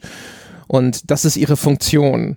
Aber es passt irgendwie nicht zu diesem Teufelskerl, dass das gut geht mit den beiden irgendwie. Und die wildere Chloe ist dann natürlich, eigentlich fand ich, die passte viel besser zu Nathan Drake. Ist übrigens sowieso nochmal ganz interessant, ne, diese Darstellung von den Frauenfiguren. Die Reihe wurde dafür unter anderem ja auch schon gelobt. Also Elena ist jetzt nicht, auch wenn sie so häufig in diese Damsel in Distress Rolle rutscht, ist sie zumindest im Kontext von Uncharted 1 und so, also der damaligen Zeit, wahrscheinlich tatsächlich noch eine überaus ungewöhnlich kompetente, tatkräftige Frauenfigur in einem Videospiel. Chloe ist dann schon eher wieder so ein Abziehbild. Natürlich äh, ist sie moralisch zwiespältig, ja, also die ist ja auch so ein bisschen verschlagen und hinterhältig und natürlich ist die moralisch fragwürdige, verschlagene Frauenfigur auch die, die sexuell offensiv ist und sich sehr offensiv an Nathan Drake ranmacht. In der Hinsicht sind sie dann überhaupt nicht progressiv gewesen. Keine Ahnung. Ich fand Chloe und so, fand ich alles immer ganz cool. Auch diese, diese minimale Dreiecksgeschichte im zweiten Teil, die ganze Interaktion zwischen den Charakteren, das fand ich halt immer ganz nett und fluffig. Weiß nicht, aus heutiger Sicht, sage ich jetzt mal, ist es wahrscheinlich jetzt nicht mehr was, wo man ihn applaudieren würde. Aber ich glaube, in der damaligen Zeit war die Darstellung Darstellung von den weiblichen Charakteren in Uncharted tatsächlich noch etwas, wo man sagen würde, ja, lobenswert, ne, so im, im Vergleich zu dem, was es sonst so im Angebot gab. Ich finde das immer wieder lustig, wenn André sich insbesondere über solche emotionalen Beziehungsgeschichten in Spielen unterhält oder wenn, wenn sie ihm dann zu rührselig werden und dann sagt er, das nehme ich den Figuren nicht so ab. Ich will das ja gar nicht abstreiten oder so, aber ich finde es super, wie, wie jemand die Figuren oder die Beziehung von Uncharted 4 unglaubwürdig finden kann und dann gleichzeitig gerne in einen Transformers-Film geht. Ich sitze da jedes Mal denk, da und denke mir, what? Aber ich habe doch nie gesagt, dass ich Transformers wegen der Geschichte schaue. ich verstehe nicht, wie oft ich noch betonen muss, dass die selbstverständlich beschissen ist, aber die visuellen Effekte und auch die Audioeffekte sind hervorragend. Ja, aber dann, aber dann bei Uncharted die Geschichte kritisiert. Ja, bei Transformers kritisiere ich die Geschichte doch auch. Die ist scheiße. Also ich finde jetzt, ich finde jetzt tatsächlich auch, was die Beziehungsgeschichte bei Uncharted ist. Ja, natürlich ist das alles auf einer sehr oberflächlichen Klischee-Ebene. Aber trotzdem, also auch ganz ehrlich, auch wenn wir da vielleicht wieder so eine Wasserkopfkind-Diskussion aufmachen, aber viel glaubwürdigere Beziehungen als in Uncharted dargestellt habe ich in Spielen auch noch nicht gesehen. Gibt auch nicht viele Spiele, ne? Die überhaupt über, über so einen Zeitraum eine Beziehung erzählt hätten. Da ist ja auch Uncharted 4, finde ich, echt gut. Solide, überzeugend. Das hat mich abgeholt und mitgenommen. Äh, insbesondere die Art und Weise, wie die Beziehung zwischen den beiden am Anfang etabliert wurde, äh, wie gewöhnlich und angenehm normal ihr Umgang miteinander ist. Das war echt gut gespielt und da war auch dieser kleine technische Sprung, ein deutliche zwischen Uncharted 3 und 4 auch wirklich hilfreich. Dieses Spiel habe ich mehr noch als die Vorgänger wie einen Film gucken können. Da habe ich re mich regelmäßig von der nächsten Zwischensequenz zur, zur darauf folgenden weitergespielt das hat echt gut funktioniert, auch wenn es diese Beziehung, wie es André schon sagt, jetzt vielleicht nicht das komplexeste und dramatischste ist, was auf der Welt existiert. Das könnte aber übrigens genau der Grund sein, warum mich dann der vierte Teil irgendwann gelangweilt hat, weil wenn man schon diesen Film zum selber spielen dreimal oder dann dreieinhalb Mal gespielt hat, irgendwann ermüdet er einen natürlich, insbesondere wenn man die schnell nacheinander spielt. Und wahrscheinlich auch, warum mir jetzt so ein Last of Us besser gefallen würde, das halt einfach mehr Gameplay-Elemente besitzt und auch mehr Gameplay-Komplexität besitzt, als es jetzt zum Beispiel in Uncharted tut. Und das würde mich wirklich interessieren. Ich habe keine Ahnung, André, wie siehst du das oder wie sehen das die Hörer dort draußen? Sollen wir echt noch mal Last of Us nachholen und eine Last of Us Folge machen. Ich hätte Bock drauf. Ich weiß nicht, ob ich Last of Us dringend nochmal spielen will, aber ich weiß gar nicht, ob das überhaupt noch zutrifft, muss ich sagen.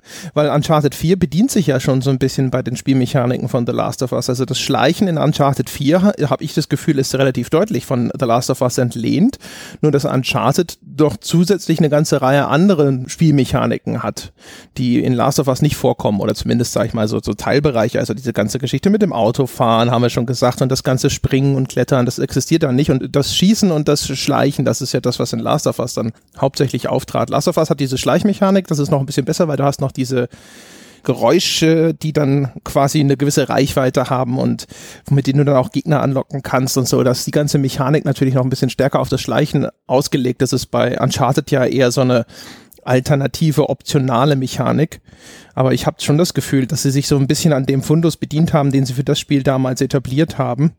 Von daher weiß ich gar nicht, ob ich jetzt Last of Us, ob ich da sagen würde, dass das Spiel mechanisch tatsächlich jetzt mehr im Angebot hat oder gar besser wäre als Uncharted 4.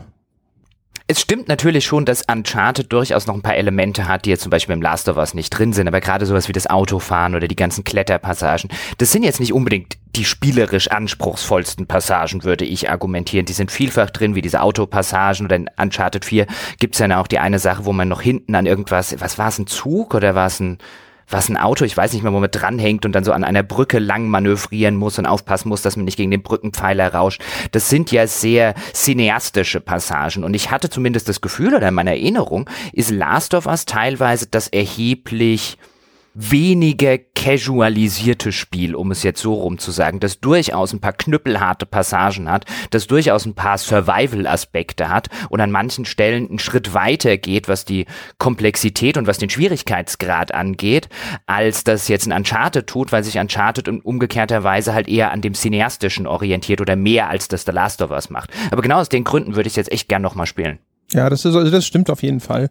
Also ich würde sagen, insgesamt ist Last of Us ist halt wahrscheinlich das schwierigere Spiel. Es hat wahrscheinlich einfach einen, es verzeiht dir wahrscheinlich weniger Fehler, als das ein Uncharted tut und es ist auch festgelegter darauf, was es von dir erwartet. Also auch was taktisches Vorgehen angeht. Und dadurch, dass Uncharted sozusagen sich ja auch sehr offensiv spielen lässt, was bei einem Last of Us in aller Regel zumindest nicht funktioniert, kannst du halt immer auch umswitchen. Also wenn du bei dem schleichenden Fehler machst oder sowas, dann steht dir dieser andere Weg immer noch offen. Das ist bei Last of Us eher nicht so. Aber ja, mein Gott, mal gucken. Es gibt ja die HD-Version. Wenn sich da draußen äh, genügend Menschen finden, die sagen, yay, reden Sie nochmal über Last of Us, dann so sei es.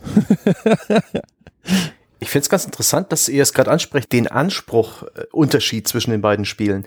Weil Uncharted 4 hat ja auch damals ist Teil einer Sony oder Naughty Dog Zugänglichkeitsoffensive gewesen, die von Sony auch sehr öffentlich gemacht wurde. Im Rahmen der PlayStation Experience gab es da zum Beispiel so eine 45 Minuten Panel-Diskussion mit einigen äh, Entwicklern über das Thema Zugänglichkeiten. Das war sehr interessant für mich als Zuschauer, weil da wurde der Fokus auf Dinge gelegt, die mir nicht so wirklich klar sind als fähiger Spieler, dem, dem keine Sinne und irgendwelche Finger fehlen. Aber es gibt sehr, sehr viele Möglichkeiten, auf die Spiele unspielbar werden für Leute mit, mit physischen Behinderungen oder, oder anderen Problemen, Spiele zu spielen. Und sie haben da sehr eng mit einem, mit einem Spieler zusammengearbeitet, der sie da beraten hat. Der hat, der ist auf Naughty Dog zugegangen, weil er eben in Uncharted zwei oder drei konnte er eine gewisse Sequenz einfach nicht spielen, weil er nicht in der Lage war, eine Taste schnell genug zu drücken. Und das war der Punkt, wo er sich helfen lassen musste. Und das ist für einen Spieler und seine Mündigkeit, äh, nee, das ist das falsche Wort, also für, für, sein, für seine Fähigkeit doch irgendwie deprimierend und schlimm. Und sie, das Team fand das ganz spannend und sie haben auch gemerkt, es ist wohl gar nicht so schwierig, zugänglich zu sein und die Optionen anzubieten, wie zum Beispiel das Dauern des Tastendrücken auch durch das Gedrückthalten einer Taste ersetzt werden kann, Umschaltvarianten für Waffe hoch und Waffe runter statt gedrückt halten, solche Sachen. Aber Uncharted 4 hat das dann auch schon sehr weit getrieben. Da habe ich diese Zugänglichkeitsoptionen, konkret das sehr, sehr, sehr, sehr, sehr, sehr starke optionale Auto-Aiming, das habe ich regelrecht exploitet, um es mir leichter zu machen in den Shootouts, die mir ohnehin nichts gegeben haben. Und die, die sind vielleicht auch ein Grund dafür, dass das Rätseldesign und auch der generelle Anspruch am Spiel nie ein gewisses Maß überstiegen hat, weil es dann wahrscheinlich auch nicht mehr möglich gewesen wäre, das Spiel so zu designen, dass es für alle zugänglich ist. Ein Ziel, das sich die Entwickler explizit gesetzt haben. Ich muss gestehen, ich hatte irgendwie den Eindruck, dass Uncharted 4 in der Hinsicht jetzt sich gar nicht so groß von den anderen Titeln unterscheidet, muss ich sagen.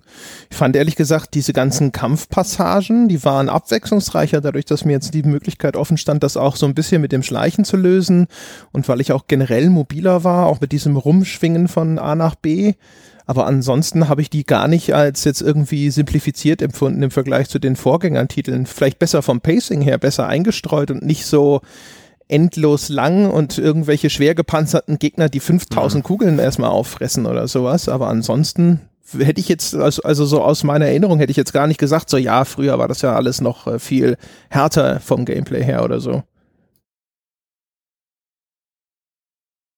Liegt vielleicht auch einfach daran, dass ich vorher vielleicht ein paar anspruchsvollere Spiele gespielt habe. Es kam mir dann jedenfalls irgendwie relativ leicht vor. Aber wie gesagt, da bin ich auch selbst dran schuld.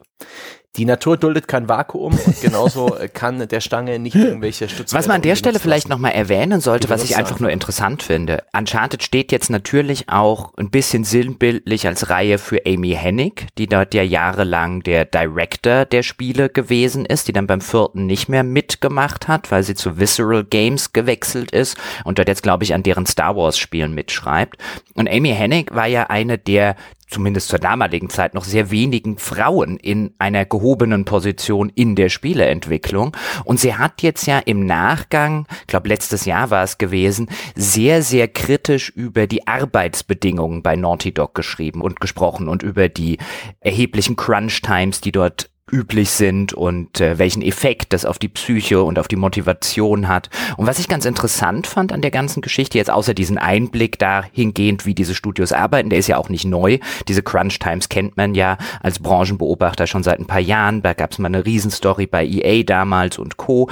Wie gesagt, alles nichts Neues. Es gibt gerade auch einen Artikel bei der Zeit, der sich genau damit beschäftigt hat, auch mit deutschen Studios.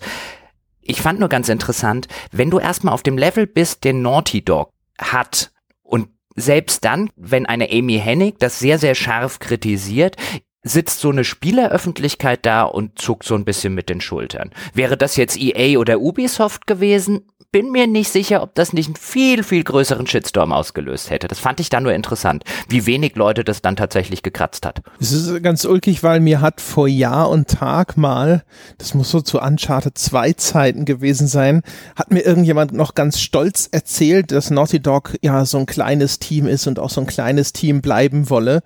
Weil man diese familiäre Atmosphäre da so schätze und diese kreative Freiheit und da kann halt jeder überall auch wirklich noch Einfluss nehmen auf das Spiel. Vielleicht ist das so ein bisschen auch die Kehrseite dieser Medaille. Das kann ich jetzt natürlich nicht beurteilen. Das fällt mir nur gerade ein dazu. Aber ja, dass da mit zweierlei Maß gemessen wird, ist ja eigentlich klar. Das haben wir ja jetzt an schon ganz vielen anderen Stellen, haben wir das ja auch schon gesehen. Also wenn Electronic Arts irgendwo einen falschen Schritt macht, dann sind sie sehr dankbare Opfer für Kritik. Und wenn das Gleiche jemand anders macht, ja, also zum Beispiel auch ein, keine Ahnung, CD-Projekt, ja, wenn die sich das Gleiche erlauben würden, Jetzt tun sie das nicht, also ich habe jetzt kein konkretes, konkretes Beispiel oder sowas, aber ich bin mir auch da sicher, da würde die Kritik erheblich milder ausfallen, als wenn das EA täte. Und ich meine, bei, bei Amy Hennig war das jetzt ja wirklich, ich glaube, sie hat es in irgendeiner Rede gesagt. Ähm, ich habe das jetzt gestern oder so habe ich mir es nochmal angeguckt und habe mir jetzt gerade hier nebenbei nochmal so das Wörtliche rausgesucht, was sie gesagt hat. Sie redet ja wirklich explizit davon, dass Leute geschieden wurden wegen der zu langen und zu großen Crunch-Time, dass Leute über Jahre ihre Kinder nicht gesehen haben, Entwickler, dass Entwickler kollabiert sind, dass sie sich danach selbst eingewiesen haben, nachdem der Crunch fertig war, um wieder ja, normal im Kopf sozusagen zu werden. Klar, wenn man über einen längeren Zeitraum, 80 Stunden die Woche arbeitet, kann ich mir alles vorstellen. Aber es ist schon, ist schon ziemlich krass, was sie erzählt hat und hat auch relativ krass, wie, wie hm. schulterzuckend das so ein bisschen hingenommen wurde. Crunch ist halt auch eigentlich, glaube ich, was, was inzwischen sehr viel so schulterzuckend hingenommen wird. Also jetzt vielleicht von einzelnen Leuten, die in der Branche dort auch schon seit langer Zeit gegen wettern nicht, aber ich habe das Gefühl, also den Spieler, weiß ich nicht, ob es den Spieler je gekratzt oder hat der Spieler nicht auch schon immer da gesessen und gesagt, sie sollen froh sein, dass sie Spiele entwickeln können da draußen verkennt man ja häufig, wie, wie scharf die Trennlinie da tatsächlich zwischen Arbeit und Vergnügen verläuft. Und ich weiß gar nicht, gab es je einen richtigen Aufschrei in der Spieler-Community über Crunch Times, außer weil man die Gelegenheit ergriffen hat, um EA wieder scheiße zu finden? Ja gut, das, das spielt da natürlich eine Rolle, aber bei dieser EA-Laus-Geschichte von damals, also kurz zum Hintergrund, da hat, gab es einen Blog, der hieß EA Laus, oder? Der hieß Laus, oder? Der hieß nicht Spouse. Doch, doch, Spouse. Das waren die Ehefrauen. Ich dachte Laus. Ich dachte, es war ein Wortspiel. Hieß der Spouse? Ja, ich meine schon. Warum denke ich an Laus? Ist ja auch wurscht. Es gab auf jeden Fall einen Blog von einer anonymen Bloggerin, die die Frau und selbst übrigens wieder nachher rauskam, auch Spieleentwickler war, die die Frau eines Entwicklers bei EA damals gewesen ist und die auf diesem Blog die schrecklichen Arbeitsbedingungen, denen ihr Mann gerade während des Crunches unterlag, thematisierte und EA da sehr anklagte. Und da gab es schon, fand ich, oder zumindest in meiner Erinnerung, einen ziemlich großen Aufschrei bei den Spielern. Aber klar, es ist EA und es passt in die ganze Narration von EA als böses Empire und EA als Empire, das sich um keine Entwickler schert und so weiter und so fort. Aber da sieht man man halt den Unterschied. Definitiv. Hast du erstmal ein gutes Standing, kannst du dir andere Sachen erlauben. Wobei man muss sagen, es gab das doch eine ganze Zeit später auch mal bei, ich glaube, Rockstar. Kann mich erinnern, dass die Leute da auch ein wenig gewettert hätten. Aber unterm Strich ist das halt, weißt du, ich glaube nicht, es gibt, die Leute haben halt auch keine, keine echte Lobby-Spieleentwickler. Und äh, wie gesagt, ich glaube, es gibt sehr viele Leute, die das Gefühl haben, dass da, dass das alles Traumjobs sind, die bei den Spielefirmen da angeboten werden, egal in welcher Position, egal mit welchen Arbeitszeiten oder sonstigen. Und weiß ich nicht, ich wäre zumindest sehr pessimistisch, dass es da draußen wirklich viele Spieler gibt, die das ernsthaft kratzt. Und ich habe das Gefühl, dass es sogar in der Branche noch relativ verbreitet Meinung ist, zu sagen, das gehört halt dazu, da muss man durch, so funktioniert Spieleentwicklung halt und so weiter und so fort. Also, keine Ahnung, ist halt echt so ein bisschen schwierig, glaube ich, da irgendwo eine, ein wenig Momentum hinter so eine, so etwas zu bekommen, in dem, in dem Klima, in dem das Ganze existiert. Das bestimmt, aber auch das ist ja interessant, dass sowas in so seiner eigenen kleinen Blase existieren kann. Also man hört das ja durchaus auch von deutschen Studios, dass dort über mehrere Monate hinweg ein Crunch gemacht wird mit 70, 80 Stunden Wochen, natürlich nicht Überstunden ausgeglichen, natürlich nicht bezahlt das würde in keiner oder in sehr wenigen anderen Industrien über einen solchen Zeitraum überhaupt funktionieren, ohne dass da jemand entweder von Arbeitgeber, von Gewerkschaft, von welcher auch immer Seite, von Arbeitnehmer meine ich jetzt, jemandem aufs Dach hüpfen würde. Bei der Spieleindustrie, da hast du schon recht, die existiert so in ihrer kleinen Blase. Und ich habe auch tatsächlich den Eindruck, dass da häufiger dann so ein bisschen argumentiert wird, zumindest von Firmenseite aus, dass, hey, du wolltest deinen Traumberuf machen, das ist der Preis, den du dafür zu bezahlen hast, auch wenn er eigentlich nach deutschen Arbeitsgesetzen illegal ist. Das ist wohl wahr, ja. Aber wie kommen wir jetzt zum eigentlichen Thema zurück? Ich, ich, kann, ich, kann, ich kann auch mal was fragen. Hat irgendjemand den Mehrspielermodus der Uncharted-Spiele gespielt? Ja, hat irgendjemand den gespielt? Also irgendjemand auf diesem Planeten, irgendjemand? Sebastian, du wirst jetzt sagen, du warst.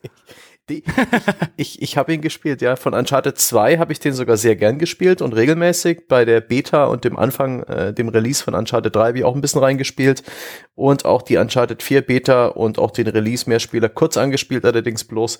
Der hat was. Der hat auch tatsächlich seine Fans und seine Community. Der wird auch ganz ordentlich gepflegt, so was ich den Eindruck hatte. Und das ist ein interessantes, relativ taktisches Gameplay, weil man eben die Kameraposition und ein Deckungssystem hat. Das heißt, man kann den Gegner sehen, bevor er einen selbst sieht. Das geht aber in beide Richtungen, weswegen das Zusammenspiel im Team äh, ein gute, gutes Movement über die Karte echt wichtig sind. Dazu gibt's halt auch so das ist ein bisschen eigenwillig gemacht, das System, diverse Spezialkräfte, das können Insektenschwärme sein, so Käfer, die sich auf die Gegner stürzen oder so Totems mit speziellen Fähigkeiten, um eben gewisse Laufwege dem, dem gegnerischen Team zu unter, untersagen, zu denyen. Das hat was. Es ist einigermaßen taktisch, es ist eigenwillig, es hat ein Geschmäckle, wie man so schön sagt. Ich bin da nicht so drin aufgegangen wie in den Ego-Mehrspieler-Shooter-Dingern, Battlefield und Call of Duty, aber ich habe es durchaus respektiert und ernst genommen Erinnert mich ein bisschen an den Mehrspieler der Assassin's Creed Spiele bis zum vierten. Danach haben die den ja auch fallen lassen. Der war auch was ganz eigenwilliges, schräges und hat auch seine, seine Fanbase. Wollte ich nur noch mal angesprochen haben. Denn das Element gibt's auch bei Uncharted und äh, das, wird, das sehen viele ja nicht. Und es ist fast ein bisschen schade. Zumindest nach dem, was Sony behauptet hat, muss der damals bei Uncharted 2 zumindest gar nicht so schlecht gelaufen sein. Und das ist das einzige Uncharted, wo ich ihn tatsächlich auch mal gespielt habe ich hatte den Eindruck, das könnte theoretisch ein ganz guter Multiplayer sein. Mehr kann ich dazu ehrlich gesagt nicht sagen. Ich habe den nur kurz gespielt. Aufgrund eines recht eigentümlichen Effekts, dass ich tatsächlich bei Uncharted 2 damals keinen Bock auf diesen Multiplayer hatte, weil er für mich irgendwie diese ganze Fiktion kaputt gemacht hat. Da spiele ich diese Story-Kampagne und fand alles so großartig und mochte diese Figuren da drin gerne und auf einmal war dann da dieser Multiplayer mit so, ah, das war dann auf einmal so austauschbar und was ganz anderes und das passte nicht zu dem, was ich da vorher gespielt hatte. Und auch so rein von der, von der Stimmung, in der, aus, in der mich dieses Hauptspiel zurückgelassen hat, hatte ich überhaupt kein Interesse, jetzt in diesem Universum auf einmal Multiplayer-Schlachten auszutragen. Das lief einfach komplett konträr zu der ganzen Singleplayer-Geschichte und dementsprechend hat mich das überhaupt nicht interessiert. Das fiel mir bei Call of Duty immer leichter, weil da ist der Singleplayer, der existiert halt und da sind halt irgendwo ein paar hübsche große Explosionen und so, aber es gibt keine einzige Figur in, in jedem Call of Duty, die mich je interessiert hat. Das sind immer austauschbare einfache Roboter gewesen.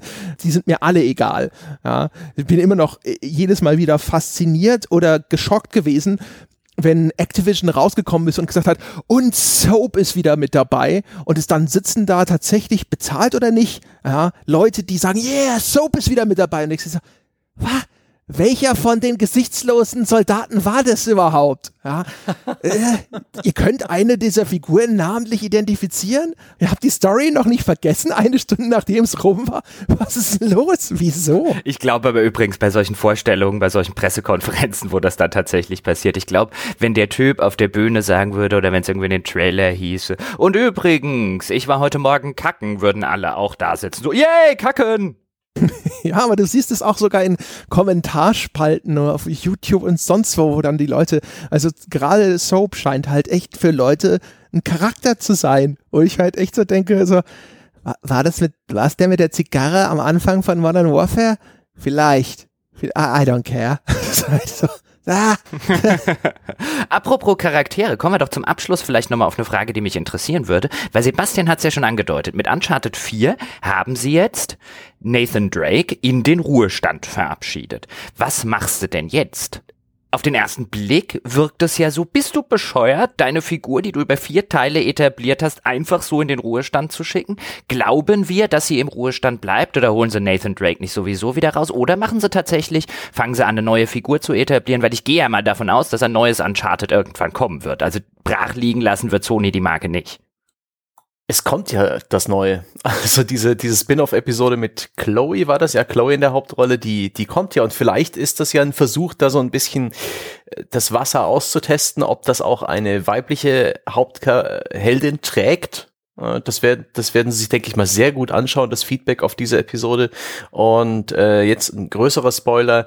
Die Weichen sind ja auch dargestellt, da Nathan, wie man am Ende von Uncharted 4 erfährt, eine, eine Tochter hat, die dann auch sicherlich bald The Adventures, The New Adventures of Young Mrs. Drake könnte man das dann nennen. Die ist dann das perfekte, die perfekte Vorlage, die ganze Geschichte doch mal von vorn aufzuzurren mit einer, ja, schon Lara Croft ähnlichen Hauptfigur. Das wär's dann. Ja, aber das, das, das finde ich halt, also ich finde es jetzt nicht problematisch, hätte jetzt überhaupt nichts dagegen im ersten Schritt, wenn Uncharted sagt, im nächsten Teil, also jetzt sowohl bei diesem Standalone Add-on, wenn man das jetzt so begreifen will, als auch was weiß ich, bei Uncharted 5, wir haben jetzt eine weibliche Hauptfigur. Soll mir sehr recht sein, wenn es eine coole Hauptfigur ist, ist mir total egal, ob sie weiß, schwarz, Mann, Frau, chinesisch, amerikanisch, europäisch, mir wurscht. Aber dann steckt man halt sehr schnell in diesen Lara Croft Vergleichen und ich meine, Uncharted ist so eine Reihe, die hat ja ursprünglich, also das erste Uncharted Uncharted nannte man damals ja auch gerne Dude Raider. Und jetzt hat sie sich so ihren eigenen aus dem Schatten von Tomb Raider ja damals ihren eigene, ihre eigene Identität gemacht. Weiß nicht, geht man dann wieder hin und lädt die ganzen Tomb Raider Vergleiche wieder aufs Neue ein, die ganzen Lara Croft Vergleiche, nachdem man sie endlich losgeworden ist? Naja, da man, da man eindeutig bislang das bessere Produkt macht, kann man sich das schon leisten, hätte ich gesagt. Aber äh, wie, wie, kommt, wie kommst du denn zu der Annahme, Sebastian, dass man Nathan Drake jetzt tatsächlich in irgendeiner Form, ich meine, er ist in der gleichen Situation wie am Anfang des vierten Spiels, wo er postwendend auch aus diesem vermeintlichen Ruhestand geholt wird. Meinst du, dass, dass es die Metal Gear Solid 5 Variante ist oder 4 mit Old Nathan? Ja, und die Tochter geht los, will auch Abenteuer erleben und ist verschollen im Bermuda-Dreieck. Und dann muss äh, Old Man Nathan, ja, der holt seinen Rollator nochmal raus, ja, schleppt sich zum Flugzeug. Überraschenderweise ist Sully 101 Jahre alt geworden, lebt noch, trotz Rauchen und Saufen, ja, und auf geht's. Er könnte ja auch einfach noch einen Sohn haben, von dem wir noch nie wussten. Es hat sie ja auch niemand dran gehindert, dass er einen Bruder hat, von dem niemand was wusste. Ja, genau. Mit Chloe. das ist das, was die, das ist die große Enthüllung in diesem DLC. dass sie heimlich einen Sohn haben, von dem er nichts weiß. ja, er heißt auch Nathan Drake und sieht genauso aus wie Nathan Drake, damit es schön weitergehen kann. Das ist super. Ich bin großer Fan davon. So, wird's, so werden sie es äh, gelöst haben, das Problem als sich das Sony Marketing Board mit den Entwicklern getroffen hat, nach stundenlangen Verhandlungen. Die Gears of War Masche. So, da ist ja auch so, ja, der Sohn von Marcus Phoenix. Wo ich ja auch, das ist übrigens auch so ein Fall, so, hey, äh, oh ja, oh, Marcus Phoenix ist nicht mehr dabei, so, Ah, ah welcher von den beiden Steroidenkolossen, die ich gesteuert habe, war das doch gleich? Ich glaube, ich glaube, der, der nicht spanische Wurzeln hatte oder hispanische Wurzeln hatte, das wird er gewesen sein. Der hieß anders, der andere. Zumal es ja in solchen, in solchen Abenteuerreihen, was jetzt Filme oder was jetzt so Fernsehen angeht, ja häufig so ist, dass man immer denkt, bitte kein Kind kriegen, bitte kein Kind kriegen. Danach habe ich mindestens ein oder zwei Filme oder eine Staffel, in der sie sich die ganze Zeit um dieses nervige Kind kümmern müssen. Bitte kein Kind kriegen. Mumie 2, oh scheiße, sie haben ein Kind. ja, zum Beispiel. Also ich meine, die klassische Videogame-Trope wäre ja einfach nur, dass jetzt, weißt du, das ist ja so der, das klassische Ding so, jetzt sind die Stakes noch higher, weil jetzt muss Familienvater Drake sein Kind retten, was ja noch dramatischer ist als vorher, wo er nur seine zukünftige Frau und Mutter dieses Kindes retten musste. Aber mein Gott, mal sehen. Und man würde hoffen, dass sich äh, Naughty Dog irgendwo ein bisschen mehr traut. Sie sind ja in einer relativ bequemen Position, denke ich, wo sie sich vielleicht auch einfach viel rausnehmen können, was so kreative Freiheiten angeht. Aber ich meine, also eine Uncharted 5, Machen wir uns nichts vor. Das ist so wie in MMA, die ganzen Fighter, die dann sagen, jetzt gehen sie in den Ruhestand. Da kannst, hast du eigentlich auch immer so eine mindestens 10 zu 1 Chance, dass die wiederkommen. Nach zwei Jahren auf einmal so, ja, noch ein letztes Mal. So, oh Gott. Ja, ich würde übrigens auch, nachdem ich die Frage jetzt aufgeworfen habe, ich würde auch extrem davon ausgehen, dass wir Nathan Drake in Uncharted 5 wiedersehen. Und im Notfall machen sie ein Prequel. Ja, eben, das geht immer, geht ja auch immer. Oder wie gesagt, also äh, was ich mir halt schon vorstellen kann, ist halt so ein Ding mit, weißt du, neuer Hauptfigur und er tritt jetzt dann halt so als Begleitfigur auf. Also er spielt halt immer noch in diese, im Film spielt er noch mit, aber er wird nicht gesteuert. Das kann ich mir zwar, das kann ich mir schon vorstellen. Er wird der neue Sully. Ähm, ich hätte noch eine Frage und zwar jetzt gegen Abschluss, weil wir haben immer mal wieder so ein bisschen drüber geredet. Was wären denn bei Uncharted so eure Wertungen für die Spiele.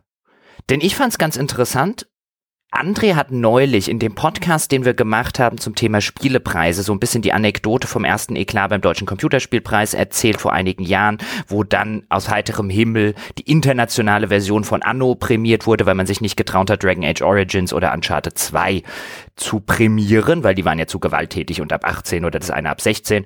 Und da hat André den schönen Satz gesagt, Origins sollte nicht gewinnen, seiner Meinung nach, sondern selbstverständlich sollte Uncharted 2 gewinnen. Und da saß ich damals schon da, aber da dachte ich nicht, die railen die Konversation hier jetzt, da kommen wir dann in irgendeiner Uncharted-Folge drauf, weil ich gedacht habe, nee, nee, nee, nee, nee. Also Uncharted 2, jetzt nachdem ich alles gespielt habe, ich kann anerkennen, warum das bestimmt im Kontext seiner Zeit super war, aber ein 90er-Spiel habe ich da nicht ein einziges Mal bei keinem der Teile gespielt. Meiner Einschätzung nach. Und Dragon Age Origins war zumindest nah an der 90. Die Frage ist, welches davon ist ein 90er-Spiel, oder?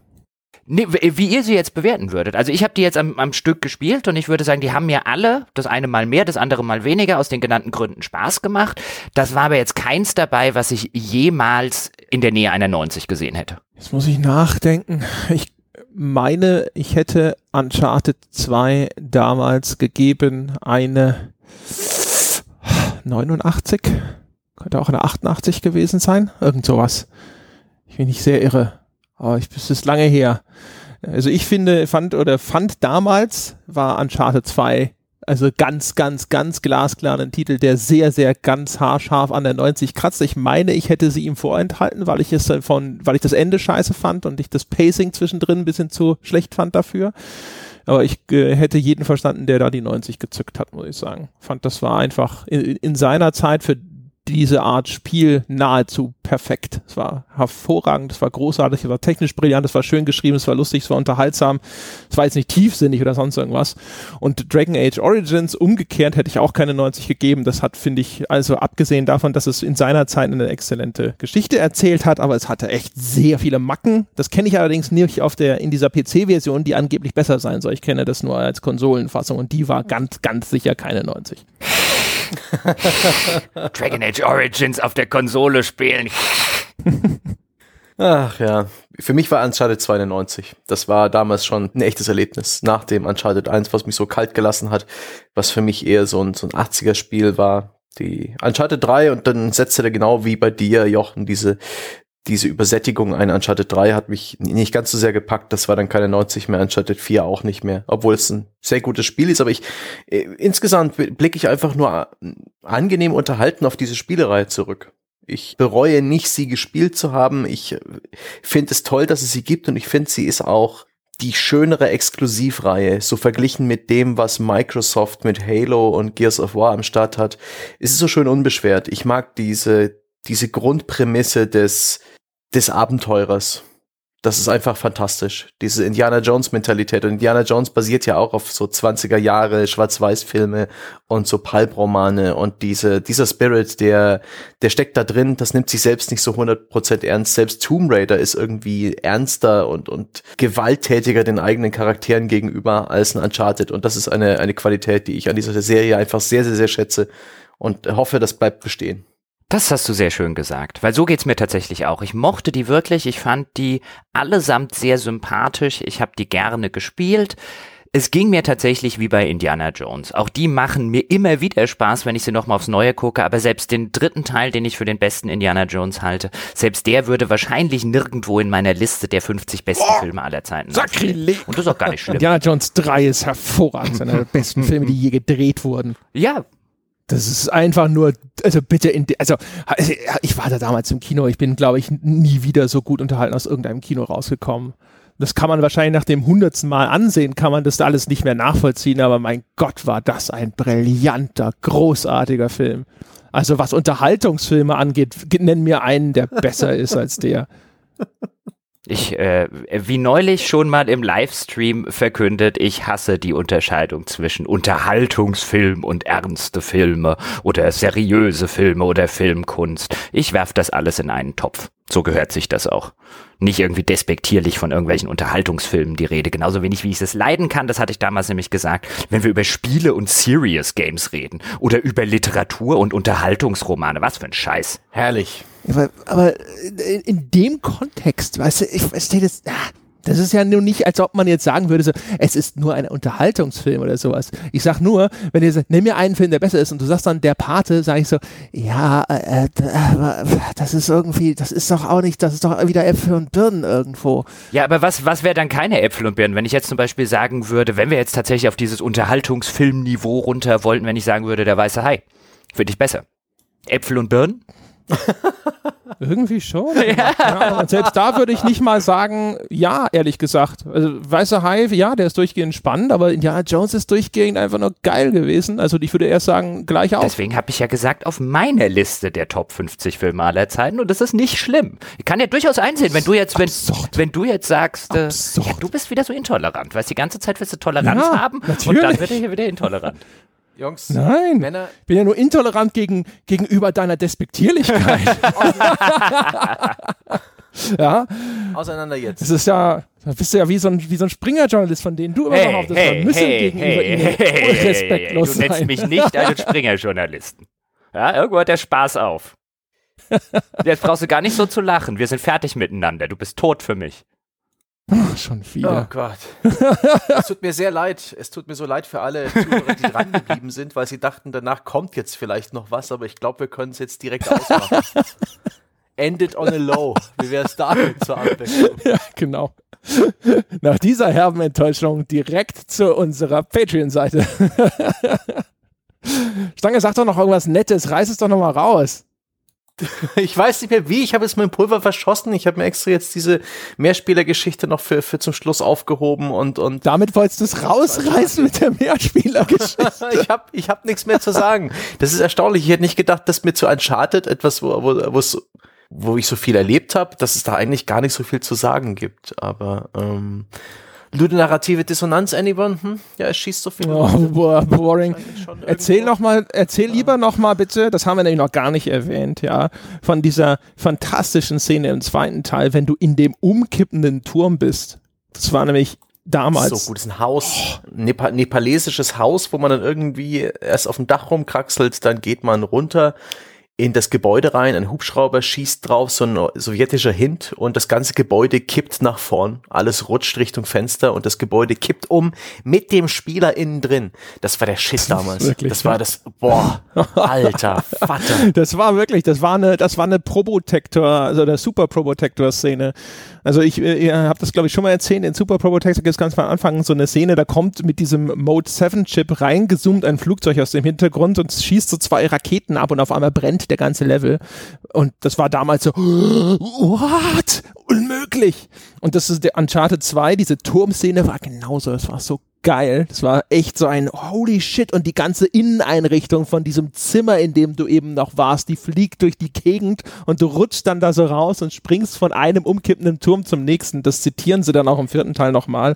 Aber da ist die Wirkung oh dann halt Gott. halt nicht mehr herstellbar. Aber das war damals. Im vierten habe ich tatsächlich, das habe ich den übel genommen, dass dann der finale Schauplatz ein, äh, ich will es jetzt auch nicht weiter spoilern, eine Umgebung war, die offensichtlich aus Kekskrümeln zusammengebaut war die, die nur die Belastung eines erwachsenen Mannes gebraucht haben, um in sich zusammenzubrüsseln. Was da alles umkippt, in den Abgrund stürzt, zusammenfällt, spektakulär niedergerissen wird, das war einfach, das habe ich dann irgendwann nicht mehr wertschätzen können, weil es völlig overplayed war. Oh, oder die ganzen total absurden Mechanismen, auf, der man in, auf die man im Laufe dieser, dieser Serie draufklettern muss und wo ich mich irgendwann gefragt hat, wer baut sowas? Ja, das ist alles so. Die, die Rube Goldbergs der, der Inquisition, nee, Konquistadoren und sonst was, die da unterwegs waren. Und dann fällt die Kugel hier rein und läuft dann da runter und dann geht der Wasserfall an. So machen wir das. Und wenn man diese Tür jemals wieder aufkriegen will, dann muss man erst daneben hochklettern, wo man eigentlich quasi nicht hochklettern kann, aber da ist dann ein ganz kleiner Vorsprung und dann muss man da den Hebel drücken und dann muss man auf der ganz anderen Seite. Wer baut sowas? Das ist wirklich. Ich möchte gerne mal ein Haus haben, das genauso funktioniert wie so ein Tempel in Uncharted. Hm. Dann schläfst du aber im Garten und wir wissen doch, dass du Camping nicht magst. Ja, wie ist es denn um deine ähm, Oberkörpermuskulatur bestellt? ja, Jochen hat sich zwei Tage nach dem Einzug zu Tode gestürzt. ist verhungert, hat die Tür nicht mehr aufgekriegt. Ach Kinder.